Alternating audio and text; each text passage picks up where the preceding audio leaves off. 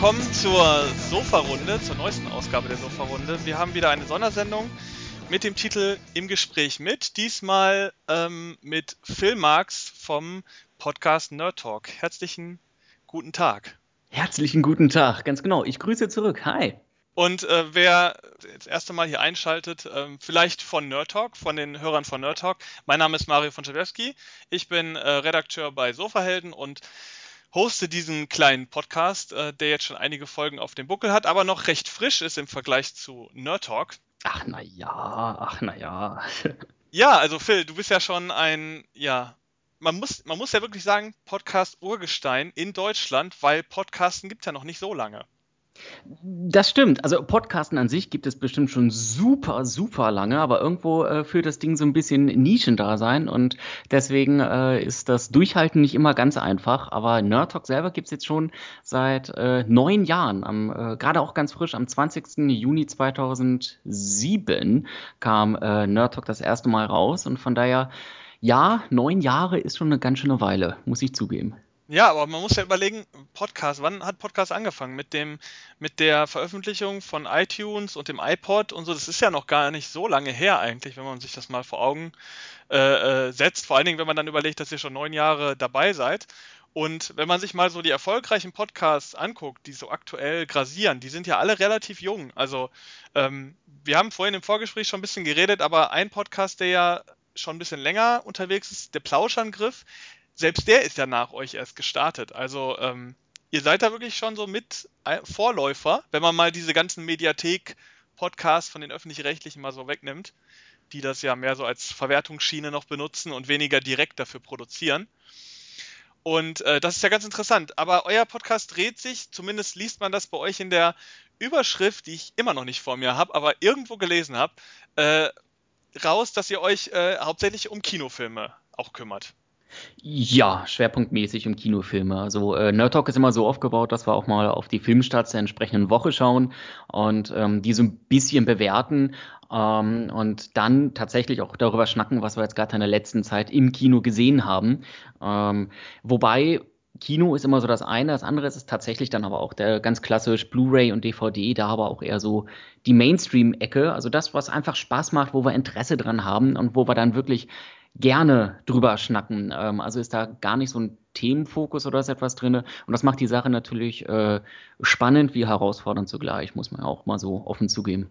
Und du machst den Podcast natürlich nicht alleine, du hast ja noch äh, zwei andere Kumpanen dabei, wobei der dritte im Bunde verhältnismäßig neu ist. Habe ich das richtig im Kopf noch? Oder? Nee, äh, so, so ist es nicht. Wir waren mal drei tatsächlich. Ähm, das waren der Lars und der Andi. Andi war auch seinerzeit noch ähm, Gründungsmitglied, aber der ist dann aus Zeitgründen leider ausgestiegen und so sind Lars und ich jetzt beide ähm, ja, die, die verbleibende Mohaik, Mohaik, Mo, Mohikaner, also die verbleibenden Leute. Mohikaner, jetzt habe ich es ganz genau. Und das Coole an der Sache ist, dass äh, Lars, der studiert ja ähm, in Berlin hochoffiziell universitär äh, Filmwissenschaften und äh, ist da natürlich dann immer wieder vorne mit dabei, was sowohl irgendwelche Filmreferenzen betrifft oder auch ganz, ganz alte Filme, die vielleicht gar nicht mehr einem so vor Augen sind, ja, ähm, dass es die noch gibt oder dass die besonders sehenswert sind. Und es ist sehr faszinierend, wenn dann immer die Erkenntnis kommt, auch wenn ein Film irgendwie 1920 oder 1940 vor, äh, als Produktionsjahr da stehen hat, sind die heute immer noch ganz schön interessant und können sogar richtig packend sein, also wirklich unterhaltend. Und das ist eigentlich eine sehr schöne Erkenntnis und eine Verneigung im Grunde vor der Filmwelt der letzten 100 Jahre. Und äh, wie erwähnt, ihr habt aber jetzt auch noch einen dritten bei euch, ähm, den ich zumindest von eurer Internetseite so äh, erlesen habe. Ach so, ähm, ja, Schindler meinst genau, du? Genau, den meinte ich. Den guten Schindler. Ja, der ist immer wieder mal dabei. Ähm, der, der ist da auch zeitlich ein bisschen eingeschränkter, weil er äh, Regisseur in einem Theater in Tübingen ist. Und Schindler ist ein ganz guter Freund von dem Lars und ist immer wieder mal äh, in Podcasts zu hören. Und äh, die beiden, die binden wirklich schon Jahre, Jahrzehnte lange äh, Filmkompetenz sozusagen auf sich. Und da gibt es dann manchmal ganz schön spannende Wortgefechte zwischen den beiden. Äh, ich erinnere mich noch einmal daran, dass äh, ich bei den beiden zu Besuch war und ich war hundemüde, habe nur darauf gewartet, dass die endlich das Wohnzimmer, in dem ich dann schlafen wollte, verlassen und die saßen dann noch zwei Stunden so richtig plakativ in Ohrensesseln, nein, in normalen Sesseln, aber mit Puschen und so einem Glas Wein in der Hand und haben dann über die Bedeutung von irgendwelchen Filmen diskutiert und ich wollte einfach nur noch schlafen, ja. nee, ähm, der ist dann zeitweise noch dabei, gar nicht mehr so häufig, wie wir uns das selber äh, wünschen, weil er ist da wirklich eine ganz, ganz gute Bereicherung immer wieder. Ja, und ähm, ihr habt ja auch noch so ein Besucher-Tippspiel, was wohl auch sehr gut angenommen wird. Ähm, ja. Was kannst du uns darüber erzählen? Oh, das ist eine äh, sehr spannende Sache. Da kann ich jetzt einmal so den, den verbalen Marketing-Flyer aufmachen. Mach das. Und, und tatsächlich äh, ganz offen und unverfroren sagen, dass dieses Besuchertippspiel in unsere, laut unserem Wissen einmalig im deutschsprachigen äh, Netz ist. Und das macht die Sache eigentlich sehr spannend.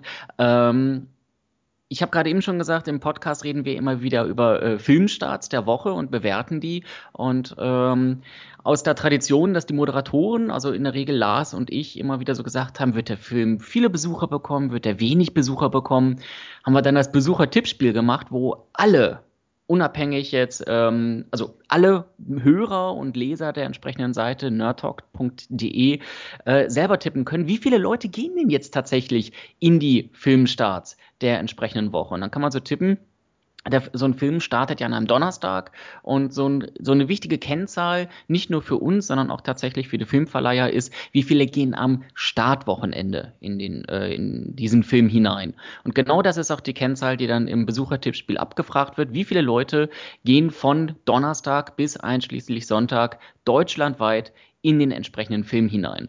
Und äh, das kann man entsprechend tippen, immer eine Woche im Voraus, sodass man nicht irgendwie beeinflusst werden kann von ersten Besucherzahlen, die am Donnerstag schon veröffentlicht werden. Äh, muss man das immer eine Woche im Voraus tun. Und dann wird irgendwann natürlich die reale Zahl veröffentlicht und dann kann man ja vergleichen, wer hat eigentlich am besten getippt und äh, wer hat nicht so gut getippt. Und wer am besten getippt hat, kriegt die meisten Punkte. Und ähm, dies, diese gesamte, diesen gesamten Mechanismus machen wir so 13 Runden lang und äh, so ergibt sich ein, äh, ein sehr spannendes Ranking, weil man äh, sehr schnell sehr tief fallen kann, weil man in einem Tipp oder in einer Woche richtig übel daneben lag. Aber wenn man einen sehr guten Tipp abgegeben hat und im Grunde besser ist als alles, alle andere, kriegt man eine große Menge an Punkten, selbstverständlich, und kann sich im Ranking sehr schnell wieder hocharbeiten.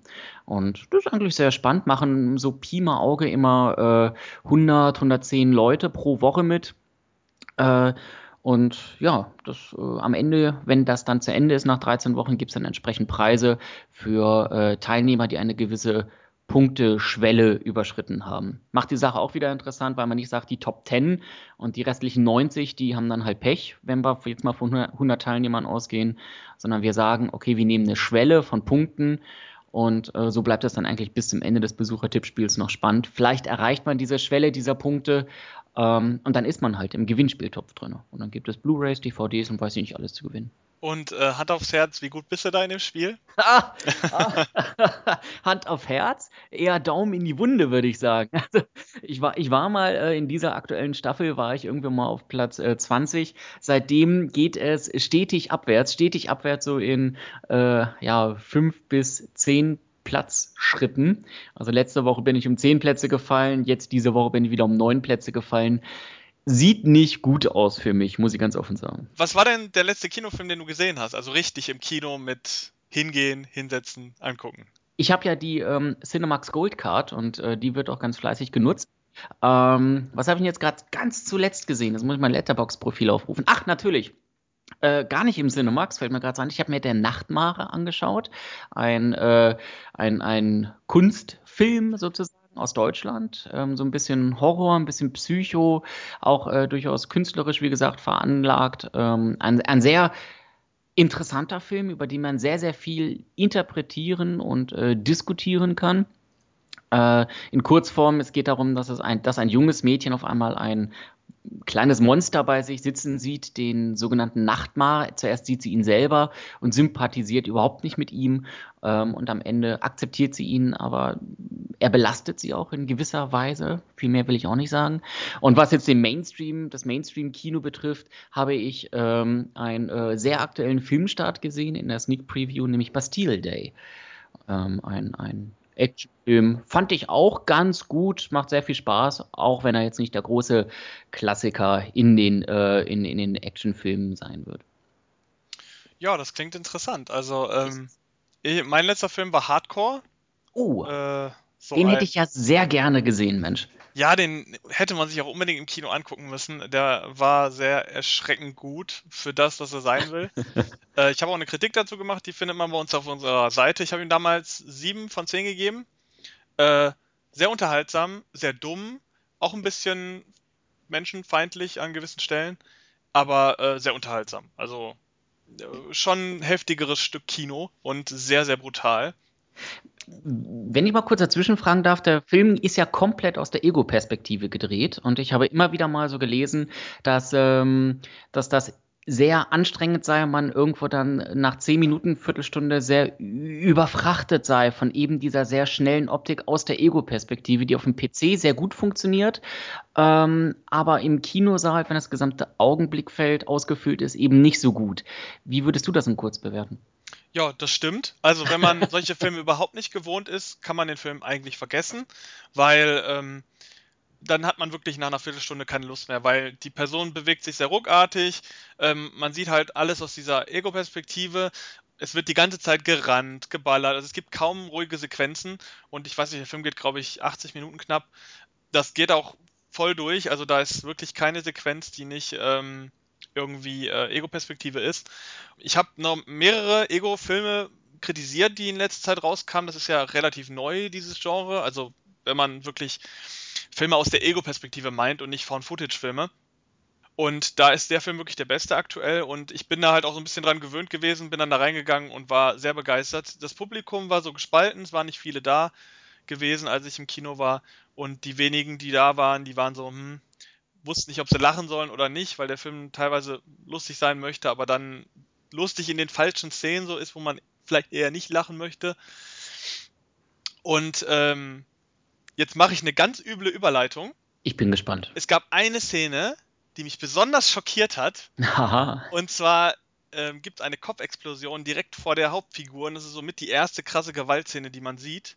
Und das erwartet man nicht, weil es in der Szene nichts darauf hindeutet, dass dann Kopf explodiert. Und das hat mich sehr schockiert, gerade weil man auch in dieser Ego-Perspektive so, so drin ist und irgendwann tatsächlich auch ähm, sich so ein bisschen wie die Hauptfigur fühlt. Und ähm, das soll heute auch unser Thema sein. Und zwar nicht explodierende Köpfe, sondern äh, schockierende Filme. Und zwar schockierend im, äh, ja, in jeglichem Sinne, wie man diesen Begriff verstehen könnte. Ähm, wir wollen uns da nicht festlegen. Äh, denn wir haben gedacht, wir machen jetzt nicht äh, 70 Minuten schnödes Interview, sondern wir packen einfach dieses schöne Thema aus zwei verschiedenen, vielleicht aus zwei, verschiedenen Sichtweisen äh, mal auf den Tisch. Bei dir, äh, Phil, wahrscheinlich eher aus der ähm, Kino, klingt vielleicht jetzt ein bisschen böse, so ist aber nicht gemeint, vielleicht eher Mainstream-Ecke. Absolut, Und, ja, ja. Bei mir vielleicht eher so aus der Videotheken-Ecke, wobei ich tatsächlich sagen muss, äh, ja, nur ein Film von meinem war reiner Videothekenfilm. Aber die Filme gelten eher so als Videothekenware. Aber wir wollen da noch nicht zu weit äh, vorausgreifen. Wir haben uns gedacht, dass äh, jeder von uns hat drei Filme vorbereitet, die äh, wir uns gegenseitig präsentieren und auch den Hörern präsentieren. Und vielleicht sind da für euch, äh, für die Hörer, ähm, Filme dabei, die sie noch nicht kennen oder die sie vielleicht äh, kennen und dann nochmal gucken wollen mit diesem Hintergrund und wollten uns die gegenseitig mal vorstellen gucken, was der andere vielleicht dazu zu sagen hat, ob er den Film vielleicht kennt oder nicht. Und ähm, natürlich auch erklären, was wir daran so schockierend finden, denn das ist vielleicht nicht ähm, immer eindeutig für jeden. Also manche Leute empfinden Filme als schockierend, die vielleicht andere nicht so als schockierend äh, empfinden würden. Das hatten wir ja gerade im Vorgespräch bei einem Film auch gehabt. Mhm.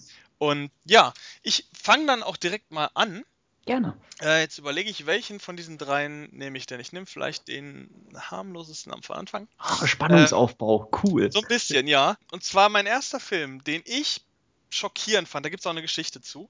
Äh, zu allen Filmen ist, glaube ich, eine Geschichte. Ja, ja tatsächlich. Ähm, der Film ist äh, sehr, ist bei mir sehr kontrovers. Und zwar ähm, heißt der Film Quarantäne. Mhm. Die erste Frage, kennst du den Film, Phil?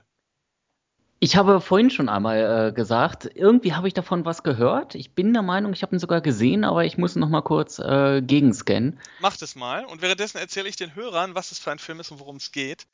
Quarantäne ist nämlich ein Remake und äh, zwar das amerikanische Remake des spanischen Horrorfilms Wreck. Den Film kennen vielleicht sogar noch mehr Leute. Wreck, ähm, ein spanischer Horrorfilm, der damals, als er rauskam, sehr viele Wellen geschlagen hat. Auch ein Film aus der Ego-Perspektive, aber ein Found-Footage-Film. Und zwar ähm, geht es in Rick sowie in Quarantäne um die gleiche Sache. Die Geschichte ist eins zu eins die gleiche. Äh, es geht um eine Reporterin, die für ein Morgenmagazin bei einer äh, Feuerwehr ähm, Beiträge filmt. Und zwar, wie die Feuerwehr arbeitet, äh, wie sie bei Einsätzen arbeitet und wie sie auch leben in dieser Feuerwehrstation. Ähm, Während dieser dieser Aufnahmen kommt ein Notruf rein und zwar hat sich eine alte Frau in ihrer Wohnung eingeschlossen und schreit und macht irgendwie Krach und so. Und die Feuerwehr soll kommen, die Tür aufstemmen und halt gucken, was da Sache ist. Ja, als die Feuerwehr dann losfährt äh, mit der Reporterin und ihrem Kameramann im Schlepptau, ähm, kommen sie dann ins Gebäude rein und stellen halt fest, die alte Frau ist irgendwie nicht ganz äh, bei Sinn, greift die Feuerwehrmänner an und wird erschossen von einem Polizisten, der auch vor Ort ist. Und äh, ja, als sie dann merken, dass irgendwas nicht koscher in dem Gebäude und wieder raus wollen, ist das Gebäude unter Quarantäne gestellt worden. Und zwar können die Personen nicht mehr raus, alles ist verschlossen, alles ist abgeriegelt, überall sind äh, Soldaten und äh, Ärzte und so weiter, die sich um das äh, Gebäude scharren. Und es stellt sich raus, das ist äh, kein Spoiler, das ist die, der Aufhänger des Films, dass in diesem äh, Haus eine Seuche grasiert, die der Tollwut ähnlich ist und ähm, die Menschen in zombieartige Wesen verwandelt. Und man sieht halt alles aus der Perspektive des Kameramanns und muss halt ähm, und kämpft sich halt mit dieser Gruppe von Menschen. Es sind natürlich ein paar Bewohner noch da, dann die Feuerwehrmänner und eben die ähm, Moderatorin oder Reporterin, die halt die Hauptfigur des Films ist. Mit denen kämpft man sich halt durch dieses Gebäude. So, Phil, wie sieht's aus? Hast du ihn vielleicht doch gesehen? Ich, um ganz ehrlich zu sein, ich bin mir gar nicht so hundertprozentig sicher. Rack habe ich auf jeden Fall gesehen. Ob ich Quarantäne im Anschluss gesehen habe, äh, weiß ich nicht mehr. Aber ähm, bei uns in Nerd Talk gibt es immer das geflügelte Wort der Filmkompetenz Wikipedia. Und die ziehe ich jetzt an der Stelle auch heran und äh, die sagt, dass es gar nicht so viele Unterschiede zu, zwischen äh, Rack und Quarantäne gibt. Und äh, von daher würde ich zumindest mich nicht scheuen, zumindest bei dir mitreden zu können, Schrägstrich zu wollen. Ähm, Vielleicht auch nochmal ganz interessant, äh, was sind denn spontan? Hast du da gerade so zwei, drei Unterschiede, die da wirklich eklatant sind, wo man sagt, okay, da unterscheiden sich Rack und Quarantäne? Tatsächlich nicht. Es gibt keine Unterschiede. Das Ach. ist tatsächlich der Gag an diesem Film. Es ist fast eins zu eins nachgemacht. Das ist auch das Zweifelhafte so ein bisschen an dem Film. Also, um vielleicht die Geschichte zu erzählen, die ich dazu habe. Ich habe, ähm, der Film erschien im Jahr 2008. Mhm. Ähm, genau, 2008 erschien, erschien dieser Film auch in Deutschland. Und 2008 erschien auch Rec bei uns in Deutschland. Und zwar hatte Rec auch einen Kinostart gehabt. Und der war im, soweit ich mich erinnere, im Sommer 2008. Und äh, ich bin mit einem Kollegen, mit einem sehr guten Kollegen damals ins Kino gegangen, habe den Film geguckt, gerade 18 geworden, also da ist man dann die ganzen 18er Filme ins Kino gegangen.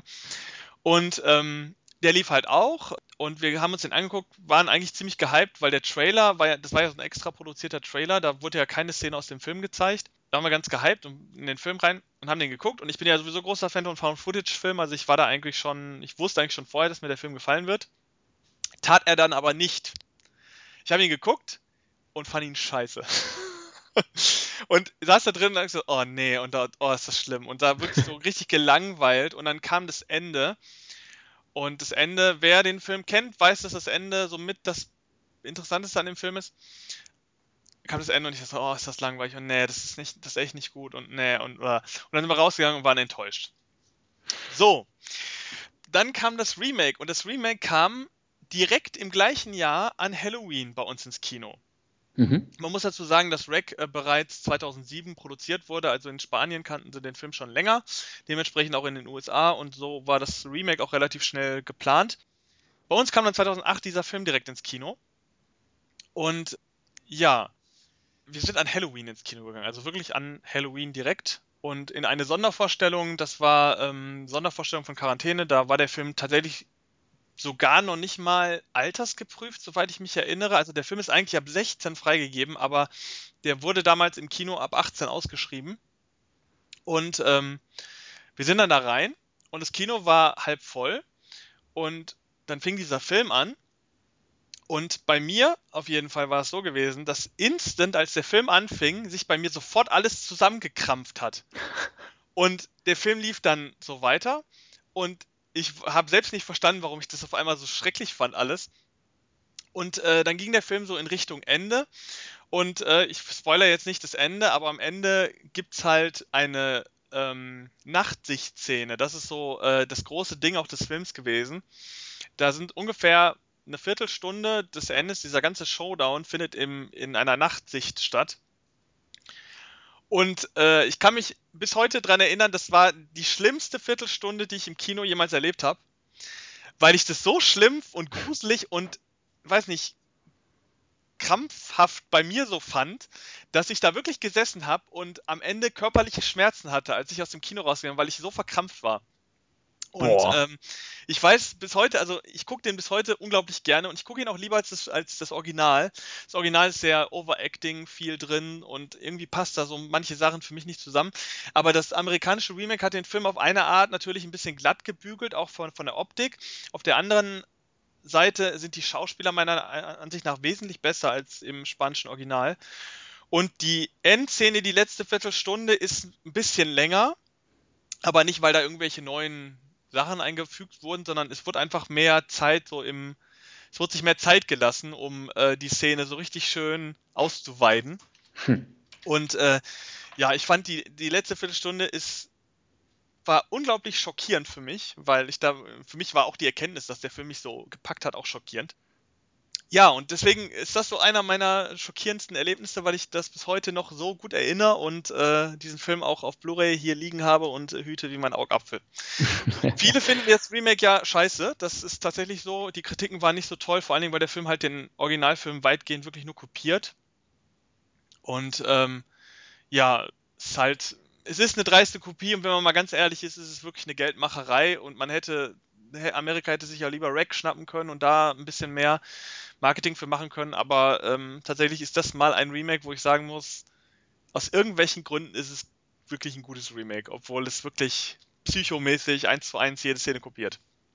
Das ist natürlich auch irgendwie, ja, ich kann verstehen, dass das dann die äh, Fans irgendwie ärgert, aber tatsächlich Remakes können dann zum, zumindest gewisse Ecken und Kanten des Originals ausbügeln. Die Frage ist halt, ob das äh, immer gewollt ist. Ne? Übrigens in der Zeit, wo du das jetzt so erzählt hast, habe ich auch genau diese Viertelstunde äh, dann vor Augen gehabt. Ähm, und, und, ich weiß weiterhin nicht, ob es Rack oder, oder Quarantäne war, aber äh, die empfand ich dann tatsächlich äh, schon grundsätzlich als spannend, weil eben gerade so ein, so ein Nachtsichtmodus auch ja nur ein sehr begrenzte, eine sehr begrenzte, ich nenne es mal Ausleuchtung mit sich bringt. Da ist nicht das Licht sehr breit gefächert, sodass man viel erkennt, sondern im Nachtsichtmodus gibt es dann ja nur einen relativ engen Blickwinkel, der dann da auch äh, virtuell ausgeleuchtet wird. Und ähm, das hat dann für mich schon eine gewisse Spannung mitgebracht. Bei mir ist es immer mit Found-Footage-Filmen, ich werde mit diesen Dingern nicht warm. Auf der einen Seite finde ich sie super cool, äh, weil sie, ja, wie willst du noch tiefer drin sein im Film, als wenn du quasi durch eine Kamera durchguckst und mit den Leuten mitläufst und so etwas. Auf der anderen Seite ähm, machen Found-Footage-Filme meines Erachtens irgendwie immer etwas falsch. Das begann mit äh, Blair Witch Project und zieht sich auch über Rack und Quarantäne, nämlich das von dir erwähnte Ende. Ich werde mit solchen Enden nicht warm. Die sind, die sollen wahrscheinlich irgendwo nochmal so in den letzten 30 Sekunden nochmal so einen Schlag in die Magenkuhle geben. Aber Entschuldigung, ich werde damit nicht warm mit solchen Enden. Du redest wahrscheinlich von der, von der allerletzten Szene jetzt oder ja, redest du richtig. von der Viertelstunde des Endes? Nein, nein, nein, nein, nein, nur die okay. allerletzte Szene. Ja, das, das Schöne ist, ähm, ja, ich sag's lieber nicht, es wär, wäre vielleicht ein Spoiler, deswegen äh, sag ich's dann nicht. Ja, richtig, ja. Ähm, ja, Quarantäne, äh, sehr spannend, kann ich, kann ich empfehlen. Man muss halt Found-Footage-Filme mögen, also das kommt dazu. Der Film ist nicht ganz so wackelig wie viele andere, weil so eine Fernsehkamera in dem Film vor allen Dingen natürlich ein größeres Modell ist und man da nicht so viel rumwackeln kann mit. Aber äh, sehr, sehr unterhaltsamer Film und äh, wer sich darauf einlassen kann, der wird die letzte Viertelstunde als die schlimmste seines Lebens erfahren. Oder als eine sehr intensive. Oder so. Wenn man es ein bisschen vorsichtiger formulieren will, kann man es auch so sagen. Sie spaltet zumindest die Nation, sagen wir es so. Ja, das, das auf jeden Fall. Ähm, man muss dazu sagen, von Rack gab es Fortsetzungen, äh, Teil 2 und Teil 3 und Teil 4. Teil 2 war geil, war wirklich gut von Rack, äh, äh, die Fortsetzung. Teil 3 und 4 äh, kann man vernachlässigen, sind doof. Ähm, von Quarantäne gibt es auch eine Fortsetzung, die ist auch beschissen. Ja, also muss man so sagen, die hat nichts mehr mit Found Footage zu tun, hat, ist im Grunde nur noch ein klassischer Direct-to-Video-Zombie-Film. Kann man vernachlässigen. Heißt, glaube ich, Quarantäne 2 Terminal oder so. Braucht man sich nicht kaufen. Ich glaube, den gibt es sogar nur auf DVD in Deutschland. Den gibt es nicht mal auf Blu-ray. Also ganz schlimm. Braucht man nicht. Teil 1, geil. So, Phil, du bist dran. Ich bin dran. Wuhu!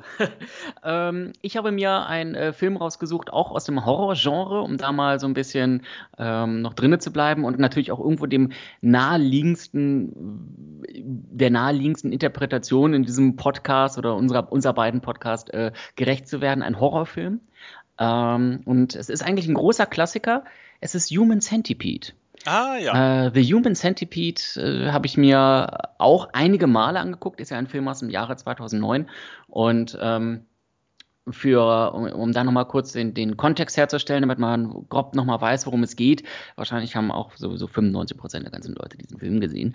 Ähm, es geht um den Dr. Josef Heiter, der äh, von der Idee getrieben ist, einen, äh, einen, einen, einen menschlichen Tausendfüßler zu designen und ähm, das, das tut er dann auch. Man verfolgt irgendwo den Dr. Heiter in diesem Film, wie er Menschen entführt und in seinem äh, sehr, sehr zurückgelassenen äh, Landhaus, fernab von jeglicher Zivilisation, im Grunde diese Leute versucht, aneinander zu nähen, um dann einen äh, menschlichen Tausendfüßler daraus zu machen. Und äh, natürlich finden das die Entführten nicht so wahrlich geil und versuchen in irgendeiner Form aus dieser Situation wieder herauszukommen. Und ja, und äh, der Film wirbt ja auch oder warb ja auch damit, äh, zu 100% medizinisch akkurat zu sein, ähm, was vielleicht zur Diskussion steht, aber Vorsichtig aber, formuliert. aber trotz alledem gewissermaßen auch schon im Film dann äh, erkennbar ist. Also das, was dort dargestellt wird oder wie es dargestellt wird, könnte man im Grundsatz, wenn man nicht erstmal eine große Ausarbeitung darüber schreibt, könnte man als äh, realistisch beziehungsweise äh, medizinisch zumindest annähernd okay bewerten, was natürlich die, den Realismusgrad dieses Films äh, durchaus erhöht. Und äh, das war für mich tatsächlich ein ähm, sehr, sehr schockierender Film, sehr schreckhafter Film. Ganz einfach, weil ich den das erste Mal gesehen habe und da das erste Mal, das aller, allererste Mal bei einem Horrorfilm mir selber sagte, diesen Film, dieser Film ist menschenverachtend. Dieser Film ist menschenverachtend, er ist grausam ähm, und das trotz dessen, dass ich eigentlich sehr gerne Horrorfilme schaue und da, ich meine, vorher gab es auch Saw und weiß ich nicht alles, wo man sich auch lange drüber auslassen kann, ob das menschenverachtend ist oder angenehm und weiß ich nicht alles. Aber da habe ich dann das erste Mal äh, tatsächlich so gesagt, boah, das geht ja so gar nicht, gar nicht. Da hat sich in mir alles zusammengekrampft und ich habe dann zu diesem Zeitpunkt, als ich das erste Mal gesehen habe, auch gesagt, das äh, ist ein Ding, das hätte so nicht veröffentlicht werden dürfen. Also richtig die, das, die, die, die, die, das große Ding, das große Fass aufgemacht. Ähm, Wir reden natürlich von der zensierten 18er Fassung, die bei uns im Handel ist, wer sich ja. den Film gerne kaufen möchte. Richtig, richtig, richtig. ähm, und da gibt es dann, also und auch natürlich auf dieser äh, Dings, gibt es dann eine Szene, wo dann der äh, Dr. Heiter draußen ist und im Grunde auf einem, äh, auf seinem Grundstück auf dem Rasen seinen menschlichen Tausendfüßler das erste Mal im Freien laufen lässt und er ähm, steht dann da und äh, macht so, macht auch so total herrschaftliche Gesten und lacht überlegen. Und das war für mich dieser Punkt, wo ich sagte, Alter, geht gar nicht, gar nicht, geht gar nicht. Zwischenzeitlich, paar Jahre sind vergangen, sehe ich das alles ein bisschen anders, aber das ist dann für mich auch so ein ähm, schockierender Film, weil ich dort trotz der ganzen Horrorfilme, die ich vorher schon gesehen habe, das erste Mal gespürt oder gemeint gespürt zu haben, dass dort eine Grenze überschritten sei. Ja, also ich kenne den Film ja auch. Ähm, ich Ja, fand ihn, nicht. ja, also ähm, den sollte man tatsächlich kennen, wenn man so Horror, Horror-Fan generell ist, ist das ein Ding, äh, das die letzten Jahre durchaus definiert hat. Ich fand ihn, ich habe ihn auch gesehen, ähm, fand ihn so mittelmäßig. Ich fand die Technik halt nicht so gut von dem Film. Ich fand der Film sah sehr low budget aus an vielen Stellen. ja. Ähm, ja, dilettantisch, also ich fand, er sah sehr deutsch aus, muss ich sagen. Also Das ist aber, glaube ich, auch gewollt. Ich meine, du hast einen Dr. Josef Heiter, gespielt von Dieter äh, Laser. Also, hallo? Ja, aber ähm, man weiß ja, dass der Regisseur ist, ist ja kein Deutscher, ist ja auch nicht in Deutschland gedreht, soweit ich weiß. Der ist ja schon so Amerika-affin und das sieht man den Fortsetzungen auch an, über die wir am besten keine weiteren Worte äh, verlieren. Und der Film wirkte halt nicht, nicht deutsch im Sinne von ähm, deutsch inszeniert, sondern er wirkte so ein bisschen deutsch low budget. Also die Wohnung von diesem Dr. Heiter war sehr karg und so. Ich weiß nicht, ob das, ob das dazugehören sollte, aber ich fand, es wirkte eher so, als hätte man einfach nicht das Geld, um da richtig, richtig was äh, auszurichten, um da nochmal Charakter auch in die Wohnung zu kriegen, weil der Film spielt ja größtenteils tatsächlich in dieser Wohnung. Ähm, und diesen Kontrast zwischen dem, ähm, zwischen dem Arztzimmer sozusagen und der Wohnung, der kam für mich nicht so rüber. Deswegen, es wirkte für mich alles, als wenn da nicht so viel Geld da gewesen wäre. Tatsächlich sind die Schauspieler meiner Ansicht nach auch nicht so toll gewesen, äh, abgesehen von Dieter Laser natürlich. ich fand diese Kälte oder diese, diese äh, ähm, Nüchternheit der Wohnung äh, und auch das OPs und weiß ich nicht alles, fand ich gerade umso, umso krasser, umso cooler, weil ähm, dadurch natürlich die Kälte und die Nüchternheit der Herangehensweise und auch irgendwo dann die, der Horror, die Brutalität, nenn es wie du möchtest, des Vorhabens dann noch eher rüberkommt, als wenn das in so einem wunderschönen Setting einge, eingebaut wurde, sondern du hast eben diese sehr nüchterne Wohnung, du hast diesen sehr nüchternen OP, ähm, wodurch dann das Zeug in, mein, in, meiner, in meiner Wirkung dann auch äh, wesentlich krasser und deswegen ja schlimmer, horrormäßiger rüberkommt. Ich hätte, ich hätte mir von dem Film gewünscht und ich glaube auch, dass die das gemacht hätten, wenn sie es vielleicht gekonnt hätten, ähm, dass die die Wohnung und diesen Dieter Laser etwas deutscher noch ähm, charakterisiert hätten. Weil das fehlte mir an dem Film so ein bisschen. Klar, man wusste halt durch seinen Akzent und dass er äh, Deutsch gesprochen hat, äh, dass er Deutscher ist. Aber ähm, ich habe so das Gefühl, äh, die, die wollten eigentlich noch mehr Kontrast in diesem Film reinbringen. Einfach Kontrast zwischen diesem OP-Arzt-Situation und dieser Deutsch, da ist ein Deutscher Situation äh, Mhm. bringen. Und das fehlte mir an dem Film so ein bisschen, da, da fehlten generell für mich so ein paar Sachen. Und deswegen fand ich den, ich fand die Idee interessant. Ähm, ich fand sie eigentlich auch äh, gut für einen Horrorfilm. Ähm, ich fand sie nur ein bisschen zu eklig. Also das aber nicht eklig im Sinne von, ähm, ja, so ein Saw, wo man sagt, okay, klar, es ist alles eklig, aber es ist halt Horror, sondern es ist mal so mehr so eklig, keine Ahnung, man würde diesem Film kaum jemandem weiterempfehlen, weil das Thema so komisch ist. Dieses Thema ist aber nicht Horror komisch, sondern eher, ja, man Weird möchte eigentlich komisch. wenig zugeben, dass man sich so einen Film angeguckt hat, komisch. Also es ist, ich weiß nicht, wie man das beschreiben muss, also beschreiben kann. Also äh, Es ist tatsächlich irgendwo so. Ich meine, bei Saw, den guckt man, um äh, sich an den Fallen und so etwas äh, zu erfreuen. Und das ist ja gewissermaßen auch kreativ. Äh, bei Human Centipede ist das tatsächlich so, okay, den hast du geguckt. So, also allein, allein du hast diesen Film angemacht, weil, und du wusstest vorher, was darauf zukommt, was für ein Freak bist du denn? Ähm, das kann ich mir durchaus vorstellen. Diese Abgrenzung ist äh, da durchaus äh, da. Ich meine, wenn man sich einen typischen äh, Zombie-Film wie zum Beispiel äh, Rack anschaut oder äh, äh, vielleicht eher so ein bisschen äh, Psychozeug, wo man dann sagt, so Conjuring-mäßig oder sowas. Ähm, und man sagt, okay, ich gehe da rein, um mich zu gruseln oder gar, um mich in eine virtuelle Filmwelt, wenn wir über Zombies sprechen oder so etwas, äh, in eine, äh, entführen zu lassen. Aber Human Centipede hängt halt dann doch irgendwo an. Erstens, es ist eine sehr, ein, ein sehr abgefahrener Plot und man beschäftigt sich ja schon im Grundsatz mit dem Plot, bevor man sich einen Film anschaut. Zumindest tut man das sehr häufig.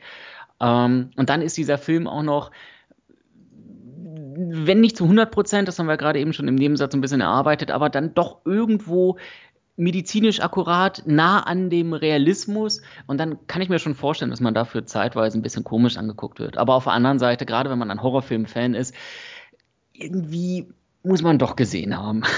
ja, also ähm, ich, mir ist inzwischen das Wort eingefallen, was mir gerade gefehlt hat. Der Film hat so einen Fetischcharakter. Und äh, das finde ich so ein bisschen. Ja, also das finde ich irgendwie ein bisschen blöd. Ich mag generell nicht so Horrorfilme, die auf der anderen, die auf der einen Seite versuchen irgendwie Horror und bösartig zu sein und dann auf der anderen Seite aber auch irgendwie so ein bisschen versuchen irgendwie einen Fetisch noch zu bedienen. Und äh, da gibt es ja, gibt ja relativ viele Horrorfilme, die sich so in dieses SM-Lager so ein bisschen verziehen mhm. und dann gerne mal, mir fallen da gerade diverse ein, ich weiß aber nicht, ob ich die erwähnen kann, äh, auf jeden Fall die so in diese Richtung gehen. Und ich finde, das hat dieser Film auch, vor allem wenn man dann weiß, wie dann die Fortsetzungen das Ganze noch äh, maximieren und da immer mehr auch sexuelle Komponenten mit reinbringen, ähm, finde ich das alles ein bisschen. Also war nicht so mein Ding. Aber ich glaube, das sagt so ziemlich jeder, der diesen Film geguckt hat. Ja, war irgendwie nett, aber war nicht so mein Ding. ja, also es ist äh, zu der Zeit, als ich ihn das erste Mal gesehen habe, war das nicht mein Ding. Äh, zwischenzeitlich kann ich mir angucken, ohne da jetzt irgendwo das, das große Fass aufzumachen. Aber je häufiger man diesen Film sieht, desto eher stellt man immer wieder irgendwelche Schwächen fest. Ja, das ähm, stimmt, das stimmt. Und äh, von daher, äh, wenn man sich diesen Film objektiv anschaut und da tatsächlich mal die Emotionen außen vor lässt, stimme ich dir zu, ist der Film jetzt nicht gerade der beste in seinem Genre. Ganz definitiv nicht. Also ich habe auch noch einen Horrorfilm, bei den stelle ich jetzt mal zurück, denn äh, sonst haben wir hier nur Horrorfilme hintereinander. Ich habe einen weiteren Film, der wahrscheinlich auf zwei Arten schockierend ist. Und zwar heißt dieser Film Darfur, der vergessene Krieg. Okay. Das was. Um ehrlich zu sein, nein. Okay. Äh, dann werde ich dich dadurch schockieren, dass ich dir sage, dass dieser Film geschrieben und gedreht ist von äh, Herrn äh, Professor Dr. Uwe Boll. Ach, Mensch, die alte Socke. Den gibt's auch noch. Der, ja, der Film ist schon ein bisschen älter, also ähm, ist jetzt keine neue Produktion äh, von äh, unserem guten alten Uwe. Und zwar ist das ein Kriegs- ja, Krieg ist immer ein bisschen schwierig, ist jetzt kein direkter Krieg, der da drin thematisiert wird, aber ähm, eher Drama und handelt von einer Gruppe von amerikanischen Journalisten, die nach äh, Darfur fahren, fliegen, wie auch immer, und dort ja Interviews mit, ähm, mit so kleinen Dörfern machen. Und zwar zu dem Thema, das klingt jetzt wieder ein bisschen blöd formuliert, dass dort ähm, in Darfur ja Milizen unterwegs sind, ähm, die heißen Janjaweed, die dort ähm, krasseste Menschenrechtsverletzungen abfeiern, muss man wirklich sagen, die dort von einem Dorf zum nächsten ziehen und äh, die Dörfer plündern, Leute metzeln, Frauen vergewaltigen und, und, und. Und das ist ein aktuelles Thema, also das, äh, nach meinen Erkenntnissen ist das heute noch Thema, ähm, dass das dort in Darfur stattfindet und diverse Länder und Nationen da mehr oder weniger zugucken und wenig was machen. Und ähm, es gab mal eine Doku, glaube ich, von George Clooney, der sich mit dem Thema beschäftigt hat. Ähm, und dieser Film von Uwe Boll, Darfur, der vergessene Krieg, ist tatsächlich der einzige Film, der sich mit diesem Thema beschäftigt. Ähm, also der einzige Spielfilm. Ich wollte gerade sagen, das ist ein Spielfilm, keine Dokumentation. Genau, das ne? ist genau. ein reiner Spielfilm, äh, komplett fiktiv, soweit das Szenario zulässt. Also ähm, tatsächlich ähm, findet das ja alles genauso statt und das ist das äh, unter anderem auch das Schockierende in diesem Film, dass das tatsächlich heute noch so stattfindet. Uwe Boll ist da, ähm, also es geht wie gesagt um diese ähm, Journalisten, die dorthin gehen zu diesem Dorf und die Leute interviewen über dieses Thema. Und gleichzeitig aber ist diese Milizentruppe oder eine dieser Milizentruppe unterwegs zu genau diesem Dorf, wo sich diese amerikanischen Journalisten gerade äh, drin aufhalten. Und ähm, das sind natürlich, dort herrscht groß, große Armut, die Leute können eigentlich nirgendwo hin und sind halt darauf auch äh, müssen sich darauf verlassen, dass ihr Dorf halt hält und dass sie dort leben können. Und äh, diese Milizen kommen dann halt und wollen dieses Dorf tatsächlich auch plündern, übernehmen. Und äh, allerdings sind diese amerikanischen Journalisten noch vor Ort. Und äh, der Anführer dieser Truppe ähm, gibt ihnen dann halt ein Ultimatum und sagt, wenn ihr bis morgen weg seid, dann verschonen wir euch. Wenn ihr aber hier bleibt, dann seid ihr Teil dieses Massakers. Und diese diese Gruppe, diese arabischen Milizen, die wollen halt natürlich keine große internationale Aufmerksamkeit dadurch haben, dass sie amerikanische Journalisten dort umbringen. Das ist tatsächlich äh, deren Motivation zu sagen, ihr habt einen Tag und dann seid ihr weg hier. Und äh, diese amerikanischen Journalisten müssen sich dann halt entscheiden, was machen sie? Gehen sie jetzt weg und lassen dieses Massaker geschehen? Oder ähm, ja, versuchen sie irgendwie was zu verhindern, Menschen zu retten und so weiter. Und äh, das ist halt so dieser, der, die moralische Zwickmühle, in der diese, diese Gruppe von Journalisten halt ist. Und mehr verrate ich zu dem Film nicht, was, wer sich dann wie entscheidet und was dann dort passiert. Was man allerdings was klar ist, es ist nun mal auch Uwe Boll und Uwe Boll macht keinen Film, wo nur getalkt wird, mhm. sondern ähm, da, dieses Massaker findet natürlich statt in diesem Film. Und ähm, spielen auch ein paar Namens, äh, äh, namhafte Leute mit, Edward Furlong, Christiana Loken, Billy Zane, das ist so die Standardbrigade von Uwe Boll eigentlich, aber ähm, dadurch, dass der Film so hochwertig besetzt ist, ist die, die schauspielerische Qualität auch sehr gut. Das Massaker in diesem Film ist unfassbar brutal. Also es ist extrem, wirklich. Also ich habe ja schon viel gesehen, aber das, was da und abfeiern ist da der falsche Begriff, äh, was dort gezeigt wird, ist wirklich 15 Minuten lang heftigstes Massaker. Der Film ist in Deutschland tatsächlich ungeschnitten zu bekommen, natürlich ab 18, aber immerhin ungeschnitten. Was für mich auch zeigt, dass die FSK und wer sich damit auseinandergesetzt hat, auch verstanden hat, dass das tatsächlich auch so dargestellt werden muss. Weil, ähm, so wie Uwe Boll das darstellt in dem Film, ist es schon, es ist nicht übertrieben, es ist keine, sind keine Splattereien, wo man von vornherein sagt, ach komm, ne? also drei Köpfe hintereinander durch einen Schuss, was soll das? Nee, da geht's richtig ab. Also da sind richtig heftige Szenen drin. Der Film ist nichts für schwache Mägen, sollte aber vielleicht genau von diesen geguckt werden, weil ähm, der natürlich, der Film natürlich das die Aufmerksamkeit zu einem Thema lenkt, was aktuell ist. Und äh, ich habe ihn damals geguckt. Ich habe ihn tatsächlich nicht oft mehr geguckt, weil es wirklich schwierig ist. Was auch ähm, daran liegt, dass der Film unter anderem mit Laiendarstellern arbeitet aus dieser Region, die diese Massaker tatsächlich auch wirklich erlebt haben. Also Uwe hat sich da ein paar äh, Leute geschnappt, die sich bereit erklärt haben, vor der Kamera ein bisschen was zu erzählen. Das aber in diesem fiktiven Gespann, also sie spielen sozusagen Leute, die dort in diesem Dorf leben. Äh, tatsächlich sind es aber echte Opfer von diesen Überfällen, die das erlebt haben und in irgendeiner Form davongekommen sind. Und die dort vor der Kamera, vor den Schauspielern dann auch, während die Schauspieler als Journalisten dort Interviews führen, ihre Geschichten erzählen.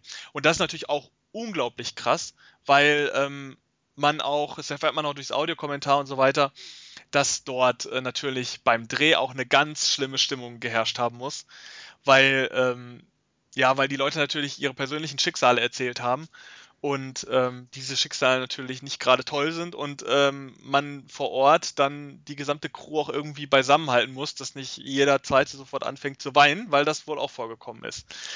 Ähm, ganz, es, ja. ja.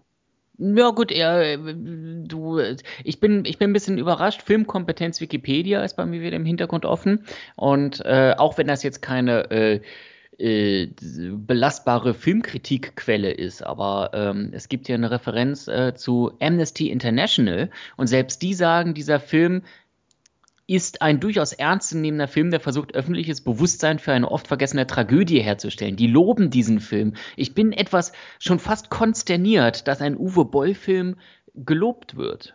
Ja, also man muss ja dazu sagen, das ist übrigens auch was, womit Uwe Boll gerne hausieren geht, wenn er über den Film redet, weil ähm, das natürlich auch ein Prädikat ist für so einen Film. Äh, Gerade auch wenn es der einzige Film ist und äh, wenn es ein Film ist von jemandem, der eigentlich dafür bekannt ist, äh, viele Sachen zu machen. Ich, also ich muss ja ehrlich sagen, ich bin ja kein Uwe Boll Hater. Ich mag relativ viele Filme von ihm, aber ähm, die Masse tut es nicht. Und ähm, deswegen ist dieser Film wahrscheinlich auch unten durch. Ich glaube, bei Filmstarts hat der Davor-Film auch irgendwie eins von fünf gekriegt oder so. Also äh, gibt auch viele, die wollen den Film weiterhin äh, äh, kaputt treten. Aber dieser Film ist natürlich aus einer Reihe von Filmen entstanden, die in einem Zeitraum äh, produziert wurden, wo Uwe Boll ernste Filme machen wollte. Und da fallen noch so Filme drunter wie Rampage, den ich sehr gut fand. Ähm, dann gibt es noch einen Film, ähm, ein Horrorfilm, Seed heißt der, der auch äh, recht gut ist. Aber alle äh, diese Filme haben halt sehr ernste Themen, die sie ansprechen. Und dieser Darfur-Film ist, würde ich sagen, der ernst, der ernsteste Film, den er je gemacht hat, weil das Thema einfach so aktuell ist, weil es real ist, weil's, ähm, weil er es auch sehr real darstellt. Und weil er tatsächlich halt diese, sich diese Viertelstunde nimmt, dieses Massaker im Detail zu zeigen und zu zeigen, was da täglich so stattfindet. Mhm. Und ähm, der Film ist nicht nur schockierend wegen dem Massaker, das ist natürlich so die Spitze, aber der Film grundsätzlich ist schockierend, weil ähm, auf der einen Seite diese, diese Atmosphäre, die der Film aufbaut, ist sehr depressiv und sehr schlimm. Äh, gleichzeitig ist aber auch dieses, dieses Moralproblem von den Journalisten sehr schwierig, weil man sich instant fragt als Zuschauer, ja, wie würde ich reagieren?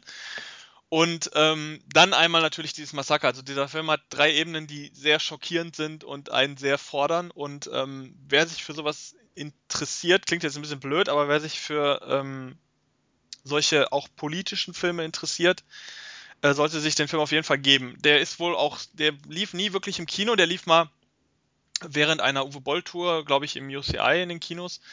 Aber einen richtigen Kinostart hat der Film nie erlebt, was ich sehr schade finde. Und ähm, ja, generell war der Film auch nicht sehr, ähm, hat nicht viel Geld eingebracht, soweit ich das aus diversen Audiokommentaren von Uwe Boll raushören konnte. Sollte man sich an, angucken, ist auf jeden Fall für mich die größte Empfehlung von allen Filmen, die äh, ich hier vorstelle heute. Äh, richtig, richtig gut, aber Label Warning extrem schockierend.